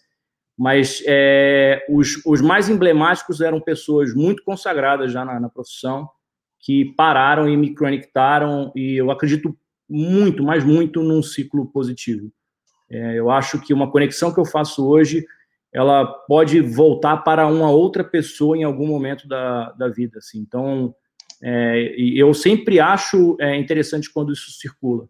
Né? Quando você tem, sei lá, depois de um, dois anos, uma mesa de bar. Cara, outro dia eu estava numa história que era uma mesa de bar que eu estava num, num, pós uma palestra de, de Brasília que teve uma conexão e que aquilo funcionou. Então, não tem a fórmula mágica. Eu acho que o LinkedIn hoje é a melhor plataforma procure as pessoas com as quais você se identifica, procure as pessoas que você é, gosta do trabalho, mas gosta também de como ela, é, de como ela, ela se porta no mercado é, e tenta por aí. E se você me mandar lá no LinkedIn, eu vou te responder. Show. Eu acabei de encaminhar, Cassu, aqui para você, Boa. se puder me receber. Acho que a gente pode até Mas eu, ampliar. É, eu até acho, acho, é, eu acho até o, o ponto do Caçu é muito, muito bem respondido. Eu queria até fazer um, um complemento, porque eu acho que a grande dificuldade de você furar a bolha e de furar os círculos é justamente furar essa, todas as lombadas que você teria para chegar até um head de alguma agência, um diretor de criação, um diretor de planejamento, de atendimento, ou sei lá o que for. Então, eu acho que a busca no LinkedIn, e não apenas pela agência que você gostaria de trabalhar, mas pelo profissional que você gostaria de trabalhar com, também facilita esse, esse intercâmbio, essa possibilidade de você conseguir chegar até lá, porque dentro desse contexto você começa a trabalhar mais do que um layer de, pô, eu queria trabalhar na Léo, eu queria trabalhar com o Thales, eu queria trabalhar na TBWL, eu queria trabalhar com a Marcinha, seja lá onde a Marcinha estiver. Então eu acho que isso é importante para criar essa conexão, esse layer pessoal, que é uma, é uma demanda cada vez maior do que a experiência só. Eu, eu é, é, muito difícil quando você faz um processo seletivo e você só olha o LinkedIn ou o currículo, principalmente porque muitas vezes as pessoas não têm o mesmo nível de experiência do que um amigo seu ou um conhecido de um amigo seu teria. Então, a experiência pessoal, o fato do, do, do Cassu ser um, um gaitista incrível, é, esse tipo de coisa começa a te trazer um repertório que complementa o seu departamento, complementa a sua agência e pode fazer a história dela funcionar melhor. Por isso que eu acho que muitas vezes, num processo de busca, num processo de, de pitch de vaga, ou seja lá o que for, os, os assets é, pessoais que cada um tem, as suas histórias, os seus sonhos, a sua vontade, principalmente o seu jeito de pensar, são tão importantes quanto são é, o profissional. Eu te, tem um número no departamento da Léo que eu tenho, lá no planejamento, que eu tenho muito orgulho, que nós somos hoje de seis estados e de 13 cidades diferentes. O planejamento da Léo tem 31 pessoas que são de 13 cidades. Então, a gente consegue ter uma diversidade regional e cultural eu não vou dizer ideal, mas muito rica para que a gente consiga fazer discussões. Isso não acontece, eu não vou considerar que alguém que veio do, do Maranhão talvez tenha tanta, intens, tanta experiência publicitária quanto alguém de São Paulo do Rio, porque está em volta de grandes agências, mas são pessoas incríveis, com um conhecimento de vida maravilhoso, um ponto de vista sobre questões que eu nunca levantaria sozinho. E aí é, eu, eu, eu, retomo o ponto do, do, do Cassu sobre a introspecção e sobre o, o caminho pantanoso, que é muito bom quando você entra nesses lugares com alguém que te empurra, que te provoca e que te questiona, independente do nível hierárquico que ela está. Então, acho que esta é uma abordagem na hora de um processo seletivo que pode ser muito contributiva também, como um asset, um diferencial para você conseguir levar.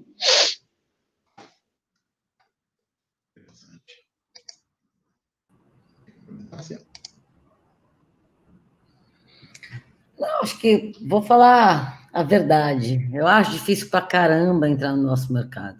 Assim, a minha história é. Eu fiquei mais de um ano é, tentando começar.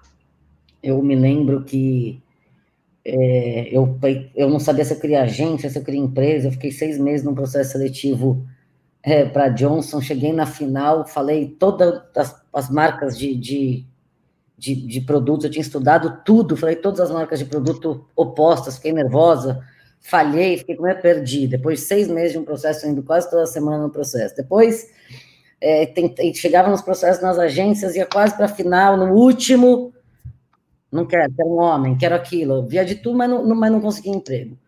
E aí o Fadiga é, abriu a, a, porta da Fischer por um mês para mim, e naquela abertura de um mês eu já fui contratada na Rap para um, um, um, pra, onde eu fiquei oito anos.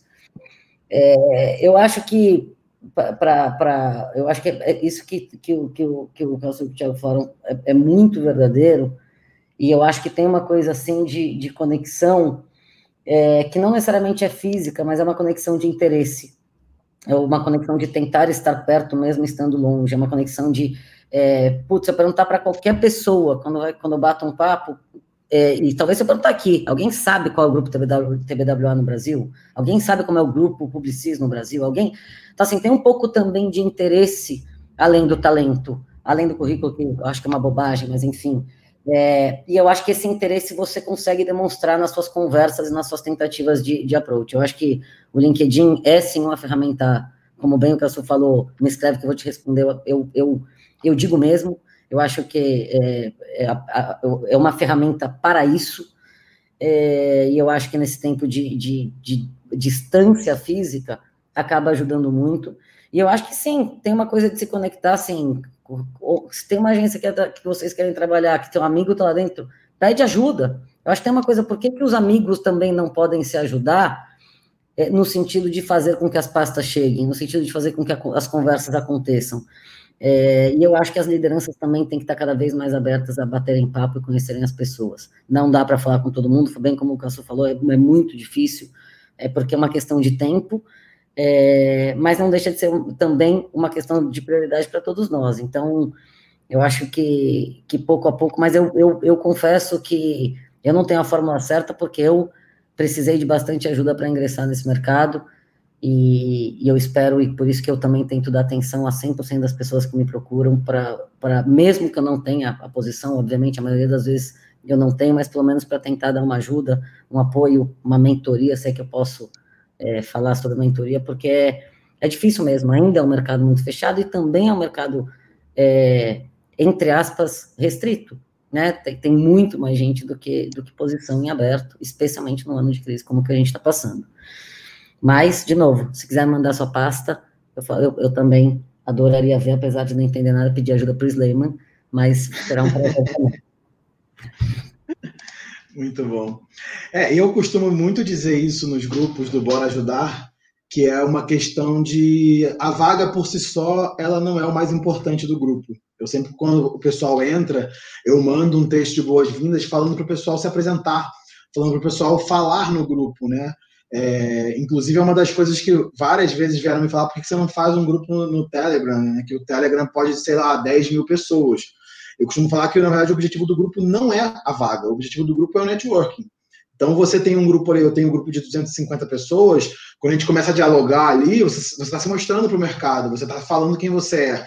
E dali saem muitos negócios, dali saem muitas oportunidades, né? Pode ser um freela, pode ser um fixo, pode ser uma indicação mesmo, né? Tipo, ó, esse cara aqui tá no grupo, o portfólio dele é assim, né? Então, é uma das coisas que eu sempre deixo muito claro no grupo, quando o pessoal entra, falo, gente, conversa, fala, se expõe, tira dúvida, né? Tenta entender um pouco mais, porque eu acho que isso engrandece muito mais do que o, só uma vaga ali, que muitas vezes, ainda mais agora nesse momento que tá, muita gente infelizmente ficou desempregada, muitas pessoas às vezes pedem para eu postar uma vaga e dá tipo 10, 15 minutos, o cara fala assim, cara, tira a vaga, porque eu recebi 100 currículos. E é muito o que o Cassu falou, né? A pessoa não tem como avaliar 100 currículos. Vai avaliar 5, 10, né? 100 não vai, então fica uma coisa um pouco desconexa, né? Então, às vezes, é até mais difícil você achar o candidato ideal, a vaga ideal, se, se você não conhece, né? se não tem um meio de campo. Então, o meu comentário sobre isso aí é esse, né? Networking é fundamental, gente. Então, mas só, só o que você falou, você tem um network de 250 pessoas, isso na minha geração era impensável. Impensável. Porque na minha geração era impensável, porque cada um corria por, por si só, falava, não, cara, é minha, brother. Então, tanto que tinha uma piada que contava que era assim: o cara tava vendendo caranguejo com o pulsar aberto lá, né? Pulsar é aquele saquinho que você bota os caranguejos. O cara tá vendendo uhum. para e alguém avisa para ele, falou: pulsar tá aberto, os caranguejos vão fugir. O cara falou: não, fica tranquilo, que é tudo caranguejo publicitário. Quando um tá saindo, o outro vem e puxa para baixo. Então, que bom hoje. Isso já é um sinal de mudança. Porque é, é sério, porque é um mercado, cara, que a gente foi. É, ele ficou tão individualizado, ele ficou tão autocentrado, tão, é, eu chamo de self-made man né? Que são os caras que só tiram selfie. Você não sabe nem o trabalho que o cara faz, mas o cara tem um monte de selfie. E ele tem um monte de teoria, ele tem um monte de negócio, ele só fala dele mesmo, ele é muito foda, ele tá. E aí não tem troca. Isso aí não, isso não é uma troca. E, e a gente perdeu esse espaço. É, é, pensa num mercado que é tão louco que às vezes você fica com. Tem gente que fica com receio de elogiar o trabalho do amigo. Não pode falar. Então, agência, por exemplo, eu não posso. É, quando a gente começou na CPB, a gente elogiava publicamente o trabalho de agência, é, e era uma, uma atitude inédita, era tão, era tão bobo isso ser uma atitude inédita. Eu falava, cara, porra, do cacete esse trabalho da Léo, do cacete esse trabalho da TVWA. Qual o problema disso? Porque ao elogiar, isso fere o meu, meu grande ser criativo, e eu sou magnânimo, eu não troco, e só eu me basto. Isso foi um erro. Isso foi um erro. Deu muito certo para alguns, mas foi um erro para várias pessoas tentarem emular um, esse modelo, porque para você ser o, o né, esse cara, vamos pensar no Steve Jobs, né? Todo mundo pega aquelas regras do Steve Jobs e segue as que são possíveis. Então o cara dá uma triturada na equipe, dá um grito no corredor. Mas esquece que o cara é um gênio. E a parte de ser genial era que onde você deveria focar, quais eram os traços que ele tinha de gênio que eu posso tentar reproduzir. Não dá para ir pelo mais fácil. Então, o mercado, quando você fala isso de um grupo de 250 pessoas trocando, quando eu vejo o Eric Mendonça coordenando o Tapa no Portifa, que é um projeto que, cara, está ajudando um monte de gente a, se, a, entrar no mercado. Quando você vê Indique uma Preta, quando você vê Escola Rua, esses movimentos coletivos sim têm a força de mudar uma dinâmica do mercado de ser menos autocentrado, que ser um mercado de troca. Não quer dizer que alguns erros não vão acontecer de novo. Vão, porque o poder, chegar lá, chegar no poder, ele é tentador. Você, né? você conhece as pessoas no poder ou no fracasso. Nesses dois momentos, você conhece claramente quem são as pessoas. É, tem gente que você consegue sentir, bom, esse cara quando chegar no poder vai dar merda. E tem uns que não. Né? Então, é, é o, a força do movimento coletivo que você pontua aí, que é o, é o motivo do qual a gente está reunido aqui, é, para mim é um, um, sinal extremamente positivo de, de uma troca né, genuína, de uma quebra. Né? Então, isso já me dá uma, uma felicidade maior de estar aqui. É, e o, lance dos grupos tem um ponto que eu acho muito interessante, que acaba que são, hoje são 17 grupos, né? E acaba que em cada grupo, às vezes, surgem pessoas que estão ajudando ali espontaneamente também. Tipo, eu nunca pedi para ninguém, posta vaga aí, mas sempre tem um, alguém no meio do grupo que está postando constantemente ali vaga, sabe? É muito interessante, você vê, é, já é uma, uma questão realmente da pessoa estar tá tentando ajudar o, o outro ali, né? É, e, e, esses coletivos também que vão nascendo, né? A, se for da, da, do Indique uma Preta, a Dani também vai, ela vai estar numa mesa também com a gente. E é bem interessante, assim, né? Porque aí você consegue realmente ter essa união que a gente está falando tanto, né? Tirando um pouco esse ego, né? Essa, essa, essa questão que o publicitário acabou tendo muito, né? Bom, vamos para a próxima pergunta aqui, então. O papo tá bom. Vou, eu, como eu falei, eu vou, seguindo aqui a ordem da, da, da, votação mesmo, tá? Então, não são escolhas minhas, mas sim perguntas que parecem ser relevantes para mais gente, tá? A segunda pergunta que a gente tem aqui é de uma pessoa que não quis falar quem é, né? E a pergunta é o seguinte: o valor da mão de obra está cada vez mais competitiva e as agências cada vez mais reduzindo barra negociando valor. Os profissionais, sejam freelancers ou fornecedores, têm sentido essa escassez de valorização a qualidade do material não tem sido vista como prioridade da entrega. Será que o mercado poderá ter uma cultura que um trabalho bem executado possui valor agregado?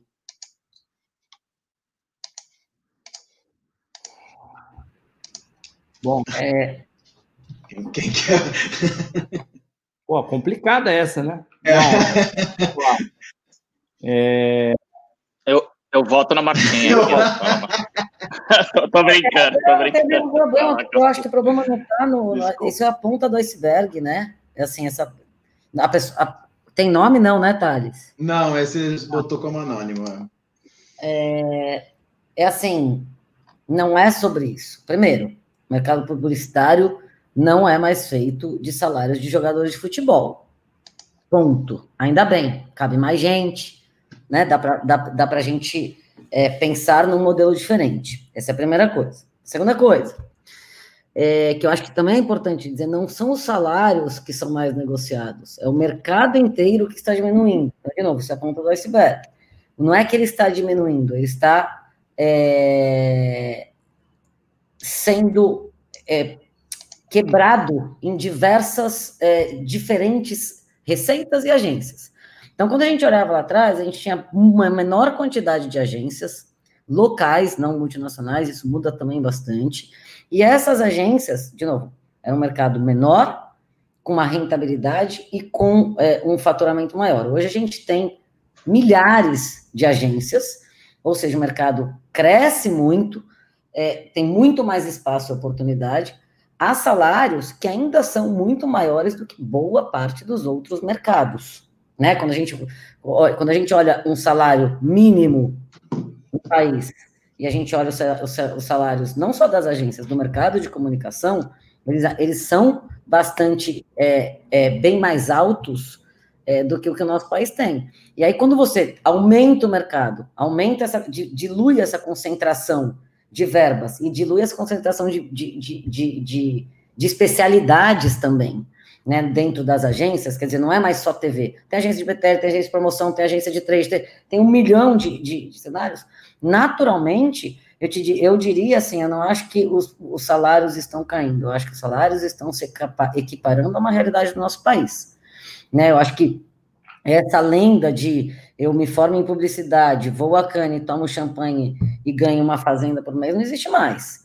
É, e não sei se algum dia existiu, eu nunca vi é, existe sim um trabalho que cada vez mais, ao passo que eu estou falando tudo isso, cada vez mais ele tem que se adequar à realidade também das leis do país. Então, assim, sim, os salários serão mais equiparados ao país, mas sim teremos leis e regras. As, as agências esqueceram que elas são empresas, e nós somos empresas, regras. Horário de trabalho, respeito, né? Um monte de, de regras que muitas vezes é, as agências pagarem, talvez, por isso, não sei, mais um salário muito mais alto, também tinha parte da crítica de regras e de, e de varar noite, e de finais de semana, e de todo mundo ficando doente dentro de uma agência. É, então, acho que a gente está começando a viver, na verdade, na minha opinião, com um equilíbrio. Salários mais dentro da realidade é, de um padrão em que a gente também não precise, contrata muito caro, depois demite todo mundo, porque não consegue manter uma linha é, do, que, do que o mercado produz em termos de receita para poder é, é, pagar os, os, os, colaboradores. Em contrapartida, também esse mercado tem que entregar vida, qualidade de vida, para que as pessoas possam fazer o que elas quiserem, fora as oito horas por dia que elas são remuneradas. Então, a gente está vendo um equilíbrio.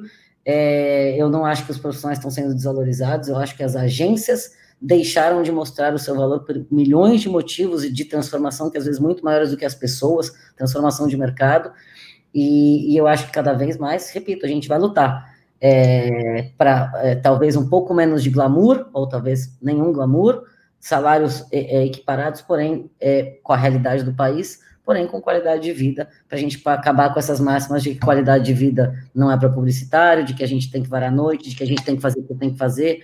Tem, tem leis e regras que regem o país e as agências são, são empresas que deveriam seguir essas leis e essas regras cada vez mais. Boa.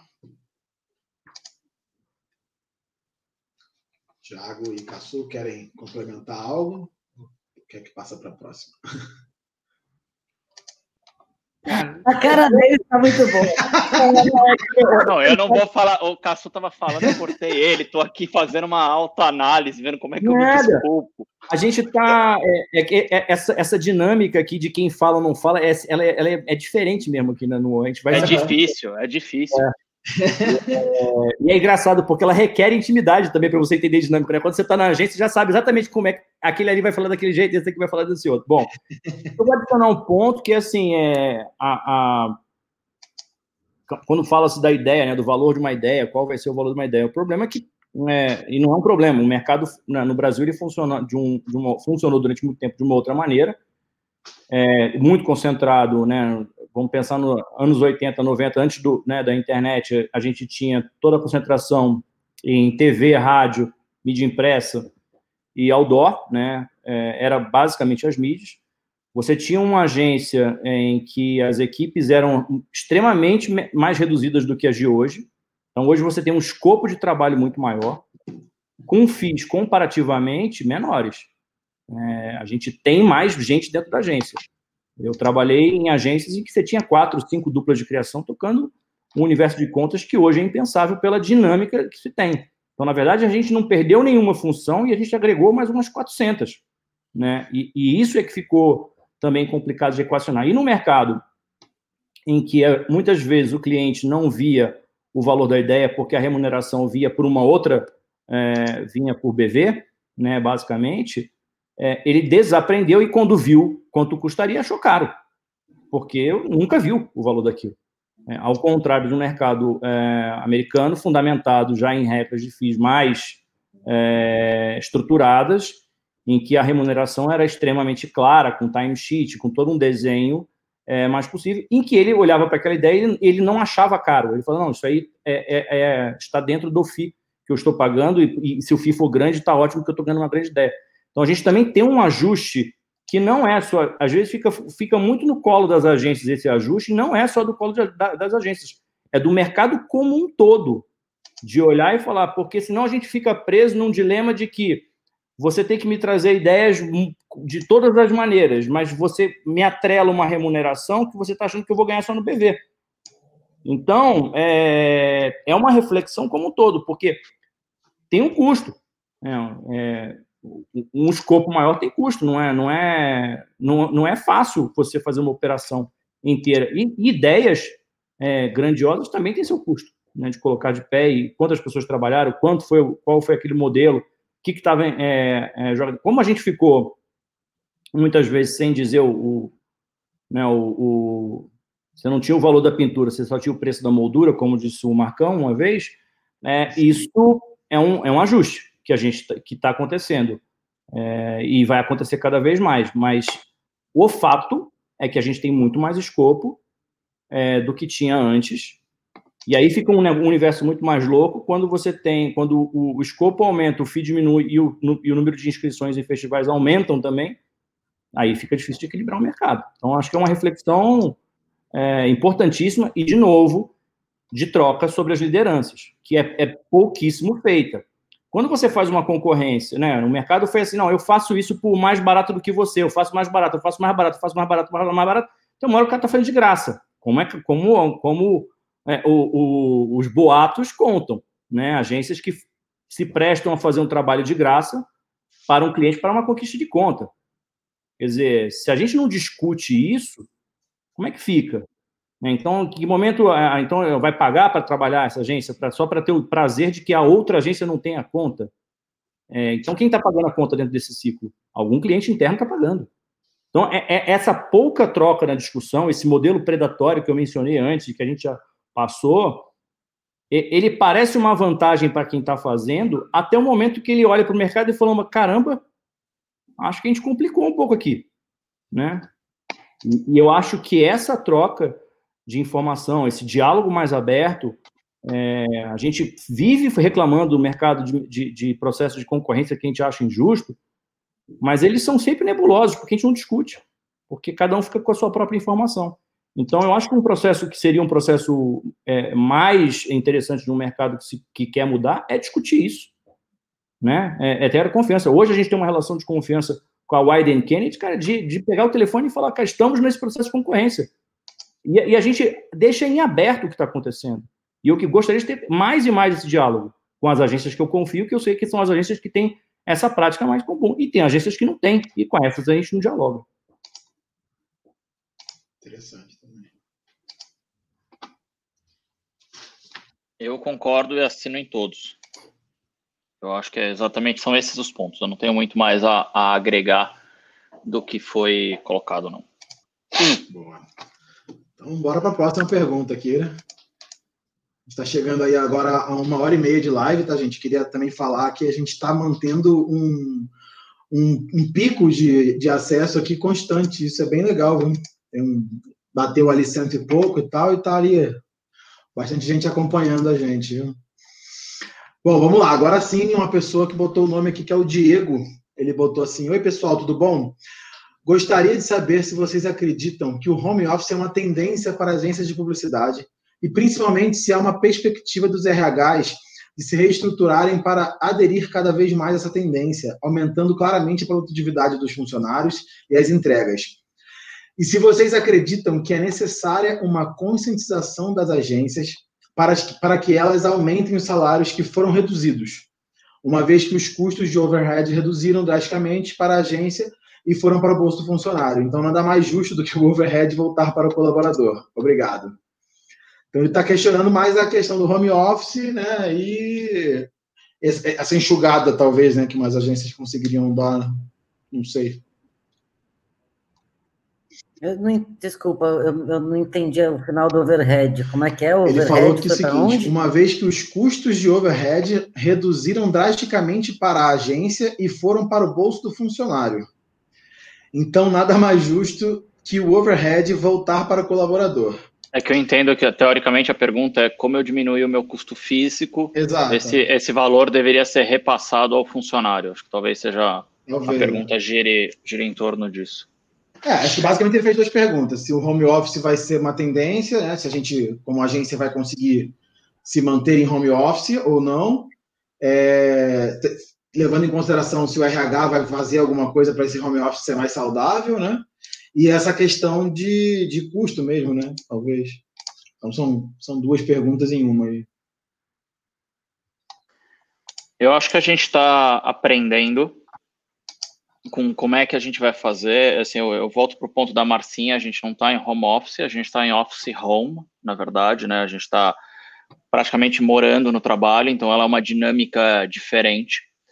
Falando pela Léo, a gente tem operado bem dentro desta dinâmica de casa. Eu acho que, obviamente, existem esses pontos de melhora de controle de horas, jornada de trabalho que precisa ser afinada para que a gente consiga, assim, fazer com que o home office seja uma realidade posterior, mas existem outras discussões importantes para se colocar na mesa. Então, a gente tem colocado como prática no home office, além da, dos computadores, um auxílio de internet, um auxílio de luz para que todo mundo tenha essa compensação do valor gasto de excesso em casa por estar trabalhando, mas eu também tenho que pensar numa dinâmica de como é que eu faço para incluir numa, no, o, home office como talvez um opcional, porque existem famílias com filhos, existem pessoas que moram em casas com mais pessoas e não conseguem aderir ao home office de uma forma ideal. Existem pessoas que moram muito longe para ficar indo e voltando com o computador. E isso não necessariamente é uma questão é, fácil para elas. Então, eu acho que o home office, primeiro, ele não pode ser uma condição obrigatória, eu, no meu ponto de vista, ele tem que ser uma, uma, uma discussão, uma possibilidade de aceitação ou não. Pra, não pode ser impositivo, né? Esse é o meu ponto. E se ele for feito, eu acho que existe uma questão, sim, que eu, que eu tendo a concordar com o que foi colocado, não completamente, mas uma, uma, uma questão adjacente, que é, se eu estou trabalhando de casa, eu tenho que ter alguns benefícios adicionais por trabalhar em casa, seja na compensação do que não é gasto, que aí sim é a minha crítica, mas sim do quanto eu estou gastando de adicional por estar na minha casa. Então, se eu estou aqui com você agora, é a minha internet que está sendo paga, a minha net aqui, que é sofrida, que cai e, e tudo mais. Mas nesse sentido, eu tenho que dar um auxílio adicional para o funcionário para conseguir fazer com que isso funcione. Né? E é isso, meu ponto.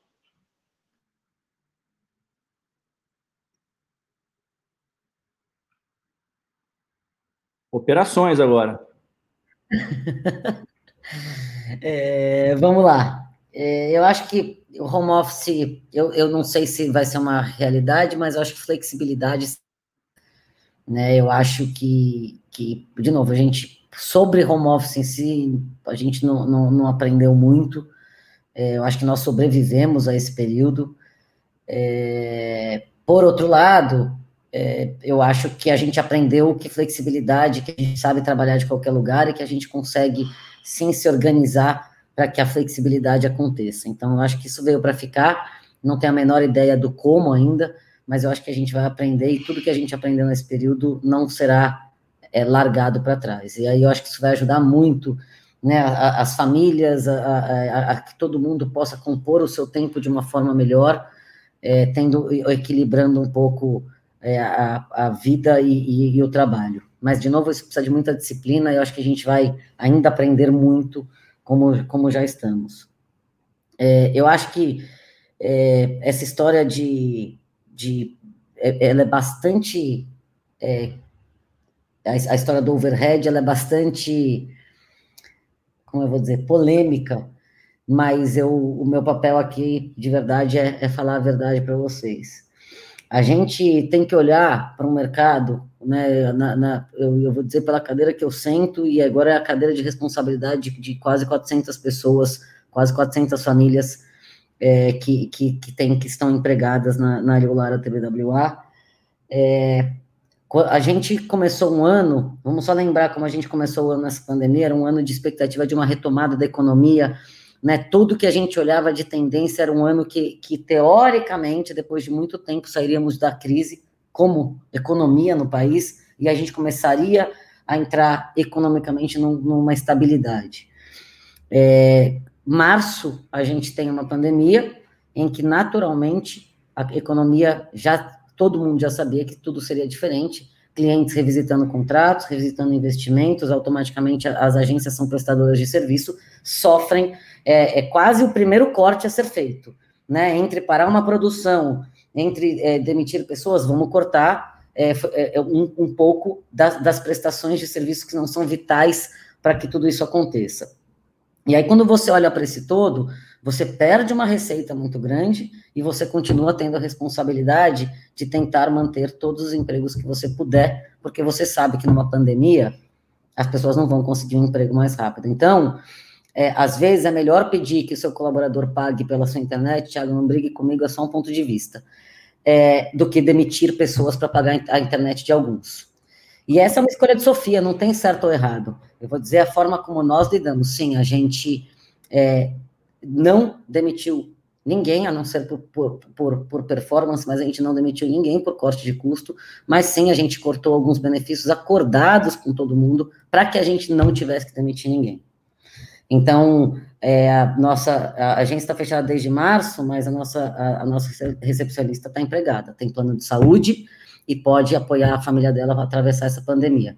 Seria melhor é, que eu pudesse manter 100% é, de tudo, sem dúvida nenhuma, mas não é viável, né? A gente está falando de uma empresa e, e, que ela tem que, a gente sempre toma as decisões, estou dizendo de novo para a Lara, é, pensando no todo. E aí, quando você olha no individual, é realmente muito ruim perder é, é, talvez um benefício, um vale-refeição. Mas talvez quando você olha para as 400 pessoas, é muito melhor do que demitir 30 para que os outros consigam manter um benefício que Male male, lógico que ajuda, lógico que faz falta, não tem a menor dúvida, mas a gente olha para o todo para tentar é, manter de novo. Nossa prioridade era manter maior, a, todo mundo com plano de saúde, em casa e com segurança, e a conta não ia fechar se a gente fizesse diferente. Então, é, eu, eu, de verdade, eu agradeço imensamente todos os dias a equipe da Lara comprou esse projeto junto com a gente. É, não teve uma mudança que a gente teve que fazer que foi contra o todo. Todo mundo comprou o todo e todo mundo acreditou que a gente ia sair disso melhor do que a gente entrou. E é o que está acontecendo. Como, como equipe, todo mundo junto, todo mundo unido, remando para o mesmo barco. E infelizmente escolhas têm que ser feitas. É, e, e é duro, mas quando você olha para o todo fica muito, fica muito difícil é, esse olhar individual. E aí é o, é o, é o que eu digo que eu faço convite para quem está chegando. Não é sobre o seu benefício, é sobre as 400 pessoas, as 200, as 20 que você vai liderar. Porque no momento em que você deixa de ter estagiário, você tem uma pessoa na tua equipe, você já é um líder. E aí você tem que aprender a olhar para o todo, não é sobre o que é bom para você, é sobre o que é bom para o grupo. E aí é sempre difícil, mas tem que fazer uma escolha para que, que a, maior, a maior parte é, saia é, inteiro. E, e, sobre a diminuição de custos, ninguém, ninguém, se alguém conseguiu também, por favor, me ligue, consegue cortar em custos o que se perde em receita. Portanto, não tem nenhum saving acontecendo, pelo menos é, na maior parte das agências com as quais eu troquei, e eu digo por nós, não tem saving nenhum acontecendo. Porque o aluguel do condomínio você continua pagando, você pode negociar, mas você não consegue negociar no volume que você perdeu de receita lá atrás, no começo da pandemia. Então, assim, os custos continuam existindo da mesma forma. Eles podem ser um pouco mais, ah, até gastando menos luz. Tô, mas meu servidor tem que ficar lá funcionando. Portanto, tem luz funcionando. Não tem muito jeito. A agência é um ambiente muito mais complexo, talvez o que pareça. Se eu apagar todas as luzes, o servidor queima. E lá automaticamente ninguém consegue ter acesso às coisas. Então, assim, ninguém pode devolver, agora não pago mais o, o prédio, não pago mais as coisas. Os custos continuaram rolando soltos, galera. Não se iludam achando é, que de repente tudo acabou. É, então, e que a gente simplesmente o overhead, e deixa eu falar também, o overhead paga a ferramenta, que talvez seja o segundo maior custo de uma agência. As ferramentas continuam sendo cobradas naturalmente. Ah, dá para negociar uma coisa? Dá para negociar, mas repito, Perdeu-se muita receita, tem que se manter o, o, emprego de todos. Então, assim, não é uma visão simplificada. Não tem uma visão simplificada. Não é simplesmente tá todo mundo segurando as coisas para fazer margem para ganhar bônus. Não é sobre isso. Não acreditem eh, nessa máxima, porque essa é uma máxima errada do nosso mercado. A máxima do, do mercado que a gente vai construir junto é uma máxima de um por todos e todos por um. E a gente dá as mãos e toma as decisões que a gente possa está, salvar mais vidas, porque no momento de pandemia, tudo que eu queria que era uma equipe tivesse seguro de saúde. Se vocês me perguntarem, é só falar, tem que ter um mente, tem que ter seguro de saúde, porque a gente não sabe o que vai acontecer. E foi a escolha que a gente fez. Não vou adicionar nada, não. Eu acho que acho, gostei muito da fala de, da desmistificação mesmo do negócio, né? Do como é, como funciona um negócio. Né? A gente tem custos que estão absolutamente nenhum deles estão parados. Nenhum deles estão. Então, eu, então eu volto para um ponto da massinha para fechar um, é, né, num, num, outro balanço, né, até porque a palavra seria essa mesmo, sobre vai ser um equilíbrio o home office. Né? Eu não acho que é uma plataforma definitiva a partir do momento em que o, o, o país não permite isso. Ah, o mercado de comunicação permite? Nem todo o mercado permite né, essa operação full time né, no, no, no, que seria um home office. Né, e, e nem todas as pessoas vão preferir trabalhar de casa. É, eu gosto sempre do exemplo do Chico Buarque, quando foi escrever um livro, ele alugou um apartamento perto da casa dele, porque ele, ele precisava do ritual de sair de casa, entrar num outro lugar e começar a escrever o livro dele. Para algumas pessoas funciona assim. Elas se sentem mais confortáveis ou, ou, ou mais concentradas no ambiente nem que seja uma, duas vezes por semana fora. Então, eu, eu acho que a gente vai, vai sim entender o equilíbrio. É, essa é, talvez seja uma, uma, uma, regra da flexibilização. Ah, vai operar 4-1, 3-2, nem todo mundo precisa vir. É, isso sim, eu acho que, que, que, vai ser uma, uma conquista. Agora, o full time do, do, do, home office, como se o home office também só tivesse vantagens, eu não vejo, porque nem tudo na vida é assim. A gente não pode olhar as coisas como forma absoluta, né? gosto muito do, sempre cito o, o, o, o Contado Caligares, que você pode, né, é, ter a noção de, de, uma verdade absoluta, porque não existe a verdade absoluta, né? Você fique confortável com isso. Não dá para viver uma vida bela e justa sem crer numa verdade absoluta, né? Porque ah, todo mundo fica melhor no home office? Não, não, não, não garanto. E, então, eu acho que a, a possibilidade da gente entender que esse negócio funciona um pouco mais flexível é ótimo. É, a gente, né, eu tenho batido muito nessa tecla, a gente avançou profundamente é, tecnologicamente nesse momento, né, em ferramentas que surgiram, ou avançaram, ou a gente se, né, se, se entendeu melhor é, é, remotamente, mas a gente não pode deixar, e aí eu não estou falando do ponto de vista corporativo, estou falando do, do, ponto de vista humano, há um empobrecimento completo das relações humanas.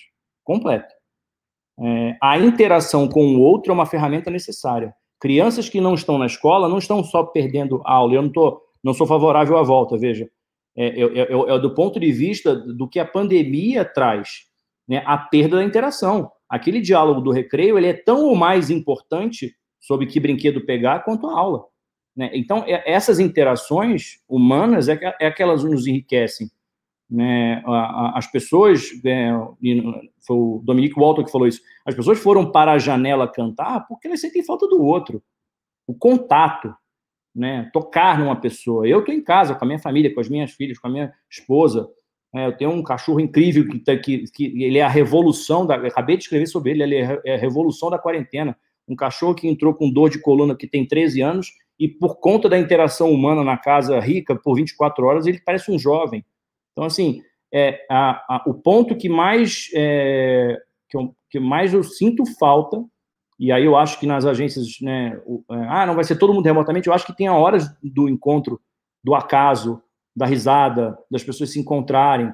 É, eu estava circulando aqui na Vila Olímpia vazia e não é, o negócio não é sobre a agência né? Quando eu vim para a agência e vi vazia, não é sobre a agência.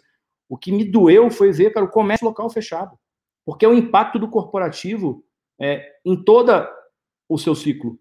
Né? Então, a loja de bombonier que tinha aqui do lado está fechada. A padaria que as pessoas saíam para tomar cerveja na quinta, na sexta, fechou. É, esse impacto, ele, ele não pode passar batido por nós sob todos os olhares. Então, eu acredito do nosso, do nosso universo pequeno, né, de, do mercado que pode se dar ao luxo do home office de um equilíbrio. E, e que bom que ele tenha vindo e que ele seja compreendido assim. Mas não não vejo as coisas de, de maneira absoluta para nem para o bem nem para o mal. Boa, boa. Bom, estamos chegando aqui em uma hora e 47. Eu acho que vou pegar mais uma pergunta e provavelmente vai ser a última. Eu dei um apanhado geral aqui nas perguntas e eu vou pegar uma pergunta que eu achei bem interessante, que ela é bem abrangente, e eu acho que a gente está num, num, tipo de, de, conteúdo que essa pergunta faz sentido. É, se vocês acharem que não faz, desculpa. a Kátia, ela perguntou o seguinte: como defender que a publicidade ainda é importante para a sociedade?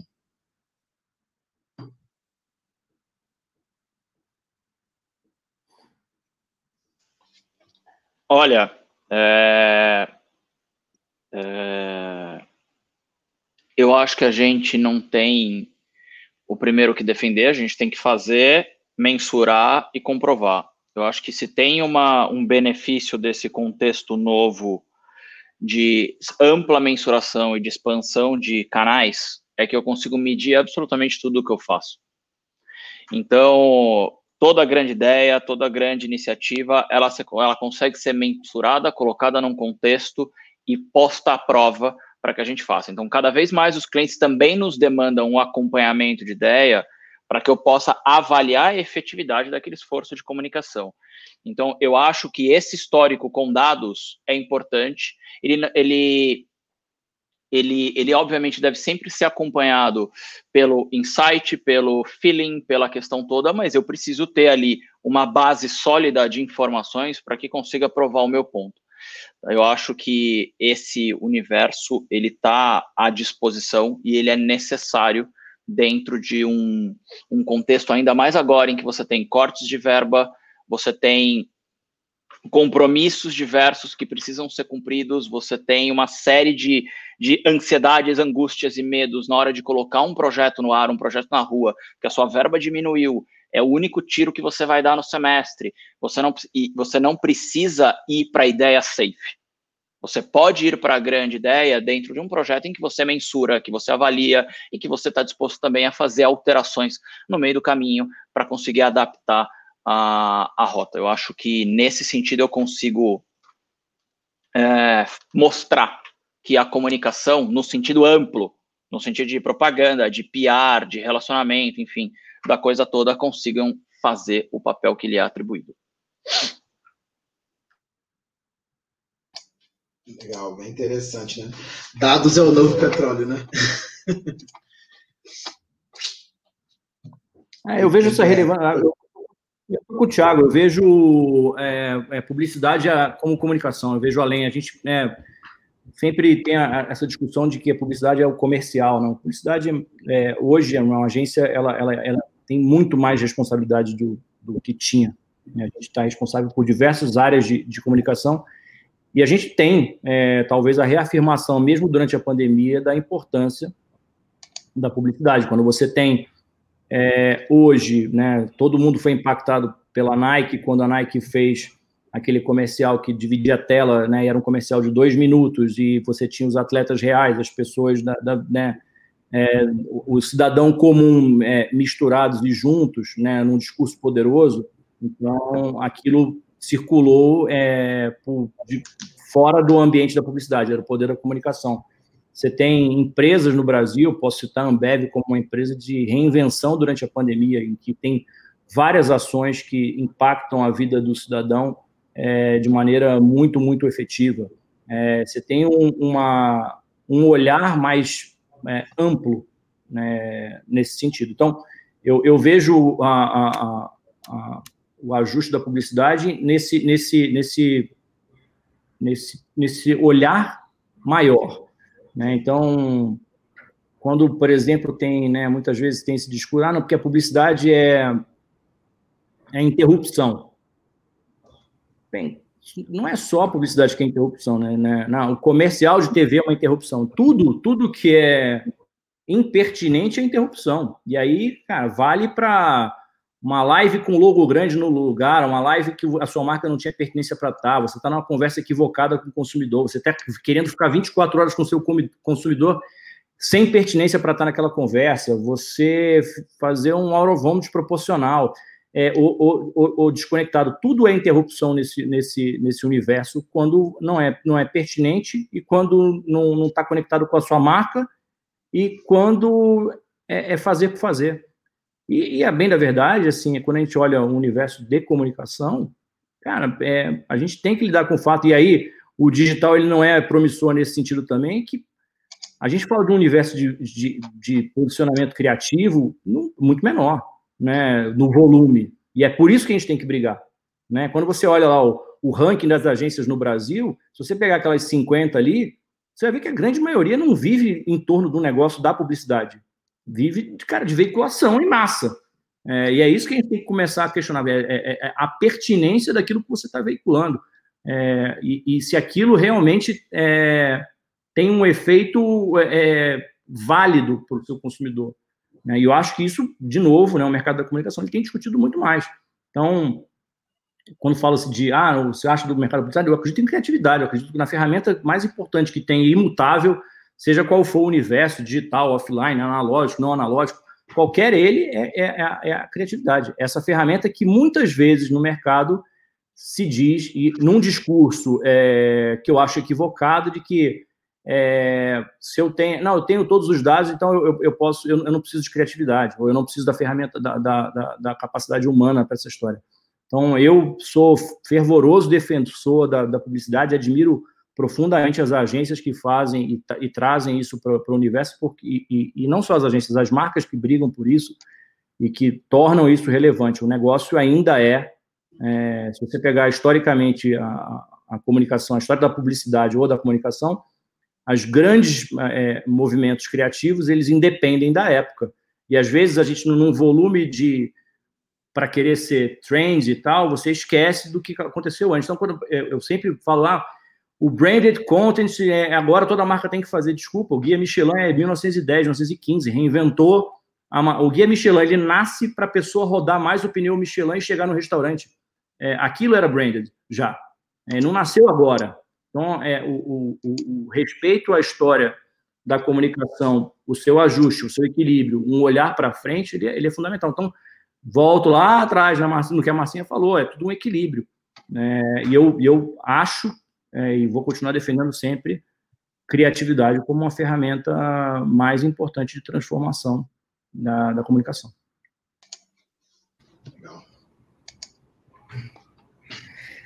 Eu, na verdade, concordo literalmente com tudo que foi dito. Eu concordo, eu acredito muito em criatividade, como o André. Eh, o André foi, foi, foi sério, né, Cassu? Mas como o Cassu terminou a voz dele, eu acredito realmente nisso.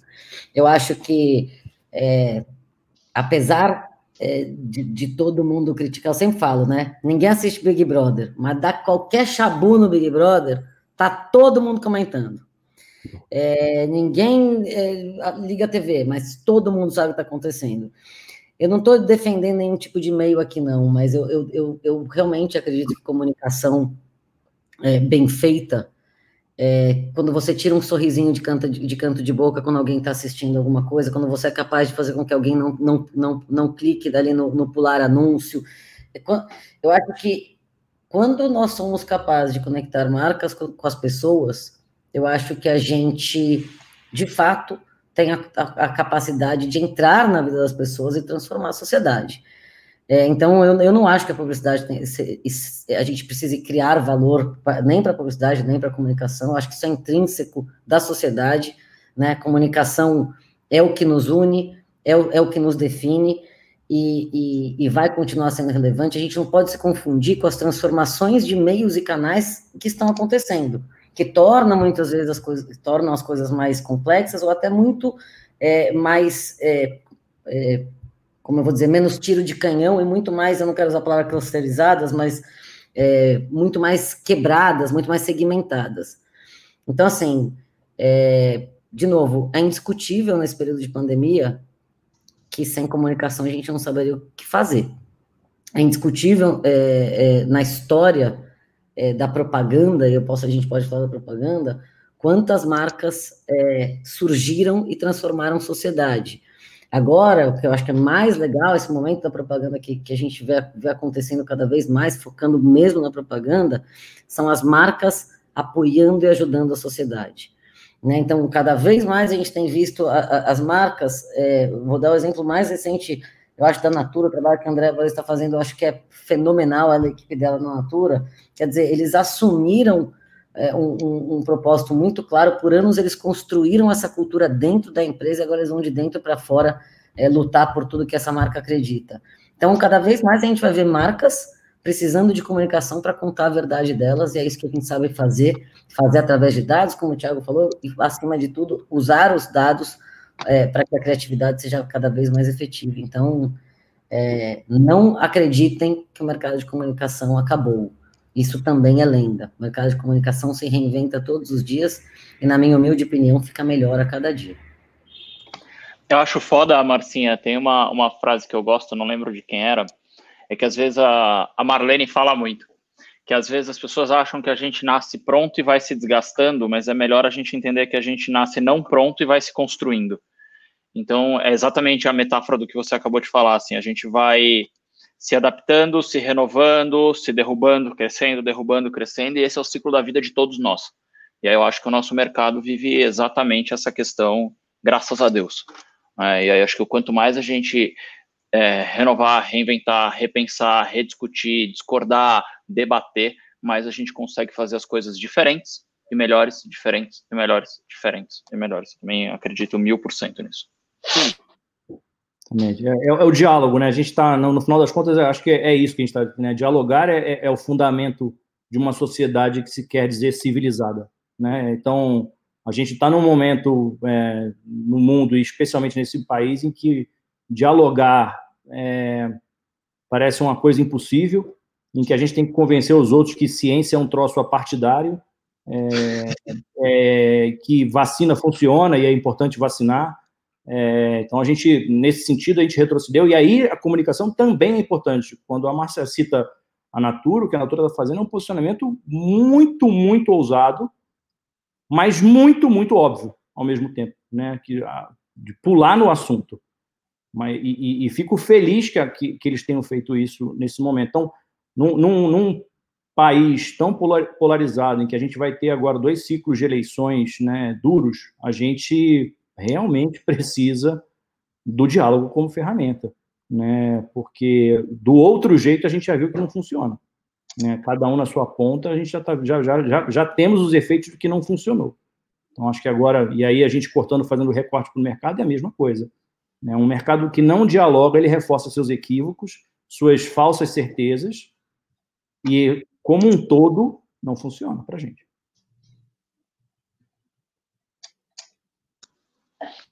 Show.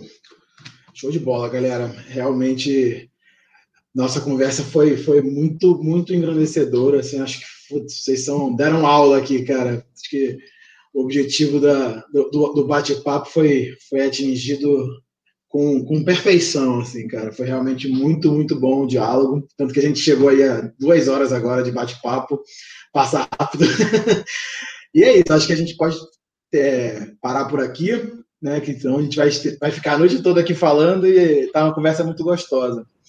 Vocês querem é, fechar alguma coisa, falar algo finalzinho? abrir para vocês para dar o tchau e depois eu só vou fazer um agradecimento. Boa. Eu agradeço mais uma vez você, Thales, toda, toda a equipe do Bora Ajudar, super legal. Tiago, manda um beijo para Marlene, por favor, dá um beijo gigantesco nela, nela virtualmente por mim. É, Caçu e Tiago, que delícia estar com vocês. Espero que a gente possa fazer isso mais vezes, mesmo que seja em live, não vista por todo mundo, para que a gente possa trocar mais. E para todo mundo que ficou aqui quase duas horas ouvindo a gente, muito obrigado, obrigado pelas perguntas, obrigado por estarem conosco. É, espero que a gente também possa se, se encontrar virtualmente ou espero que logo também pessoalmente. Obrigada, foi uma delícia. Muito obrigada. Bom, eu agradeço também o convite, a, a, a inspiração de ver um grupo de 250 pessoas trocando e dialogando sobre possibilidades do mercado, porque a gente não teve isso na minha geração. E a, que bom que, que há essa troca. É, eu vejo, né, acho que para todos nós, acho que o ano é, ele, ele tem ciclos, né? Ele tem um ciclo que foi extremamente duro no começo, até você aceitar a ideia de que essa pandemia ela é incontrolável e por ser ela incontrolável, ela nos dá uma lição a de que nós não somos soberanos em nada. Né? Bastou um vírus e travou todo mundo. Né? É, e mesmo aqueles que estão extremamente confiantes tiveram seus momentos é, de, de, de, susto, de, de, temor daquilo que está vindo. É, eu acho que terminaria com, com duas palavras que são equilíbrio, né, que todos nós possamos ter né, e achar isso e poder entender o outro. E a outra, talvez a gente ter a criatividade de nos reinventarmos enquanto cidadãos, né? De, de que a, ao nos reinventarmos como cidadãos a gente possa con, contagiar outros à nossa volta e que isso seja um movimento. É, eu acho que é, não existe nenhuma iniciativa de mudar o mundo que não comece com mudar a si mesmo. Né? E, e, esse talvez é o movimento que ninguém queira fazer. Entender que para você mudar alguma coisa no mundo, você tem que mudar a si mesmo. Então, que a gente consiga fazer esse passo. Show. É, o Cassu pegou o meu discurso de encerramento. É, eu... Então, é, eu fiquei aqui meio sem ter o que dizer.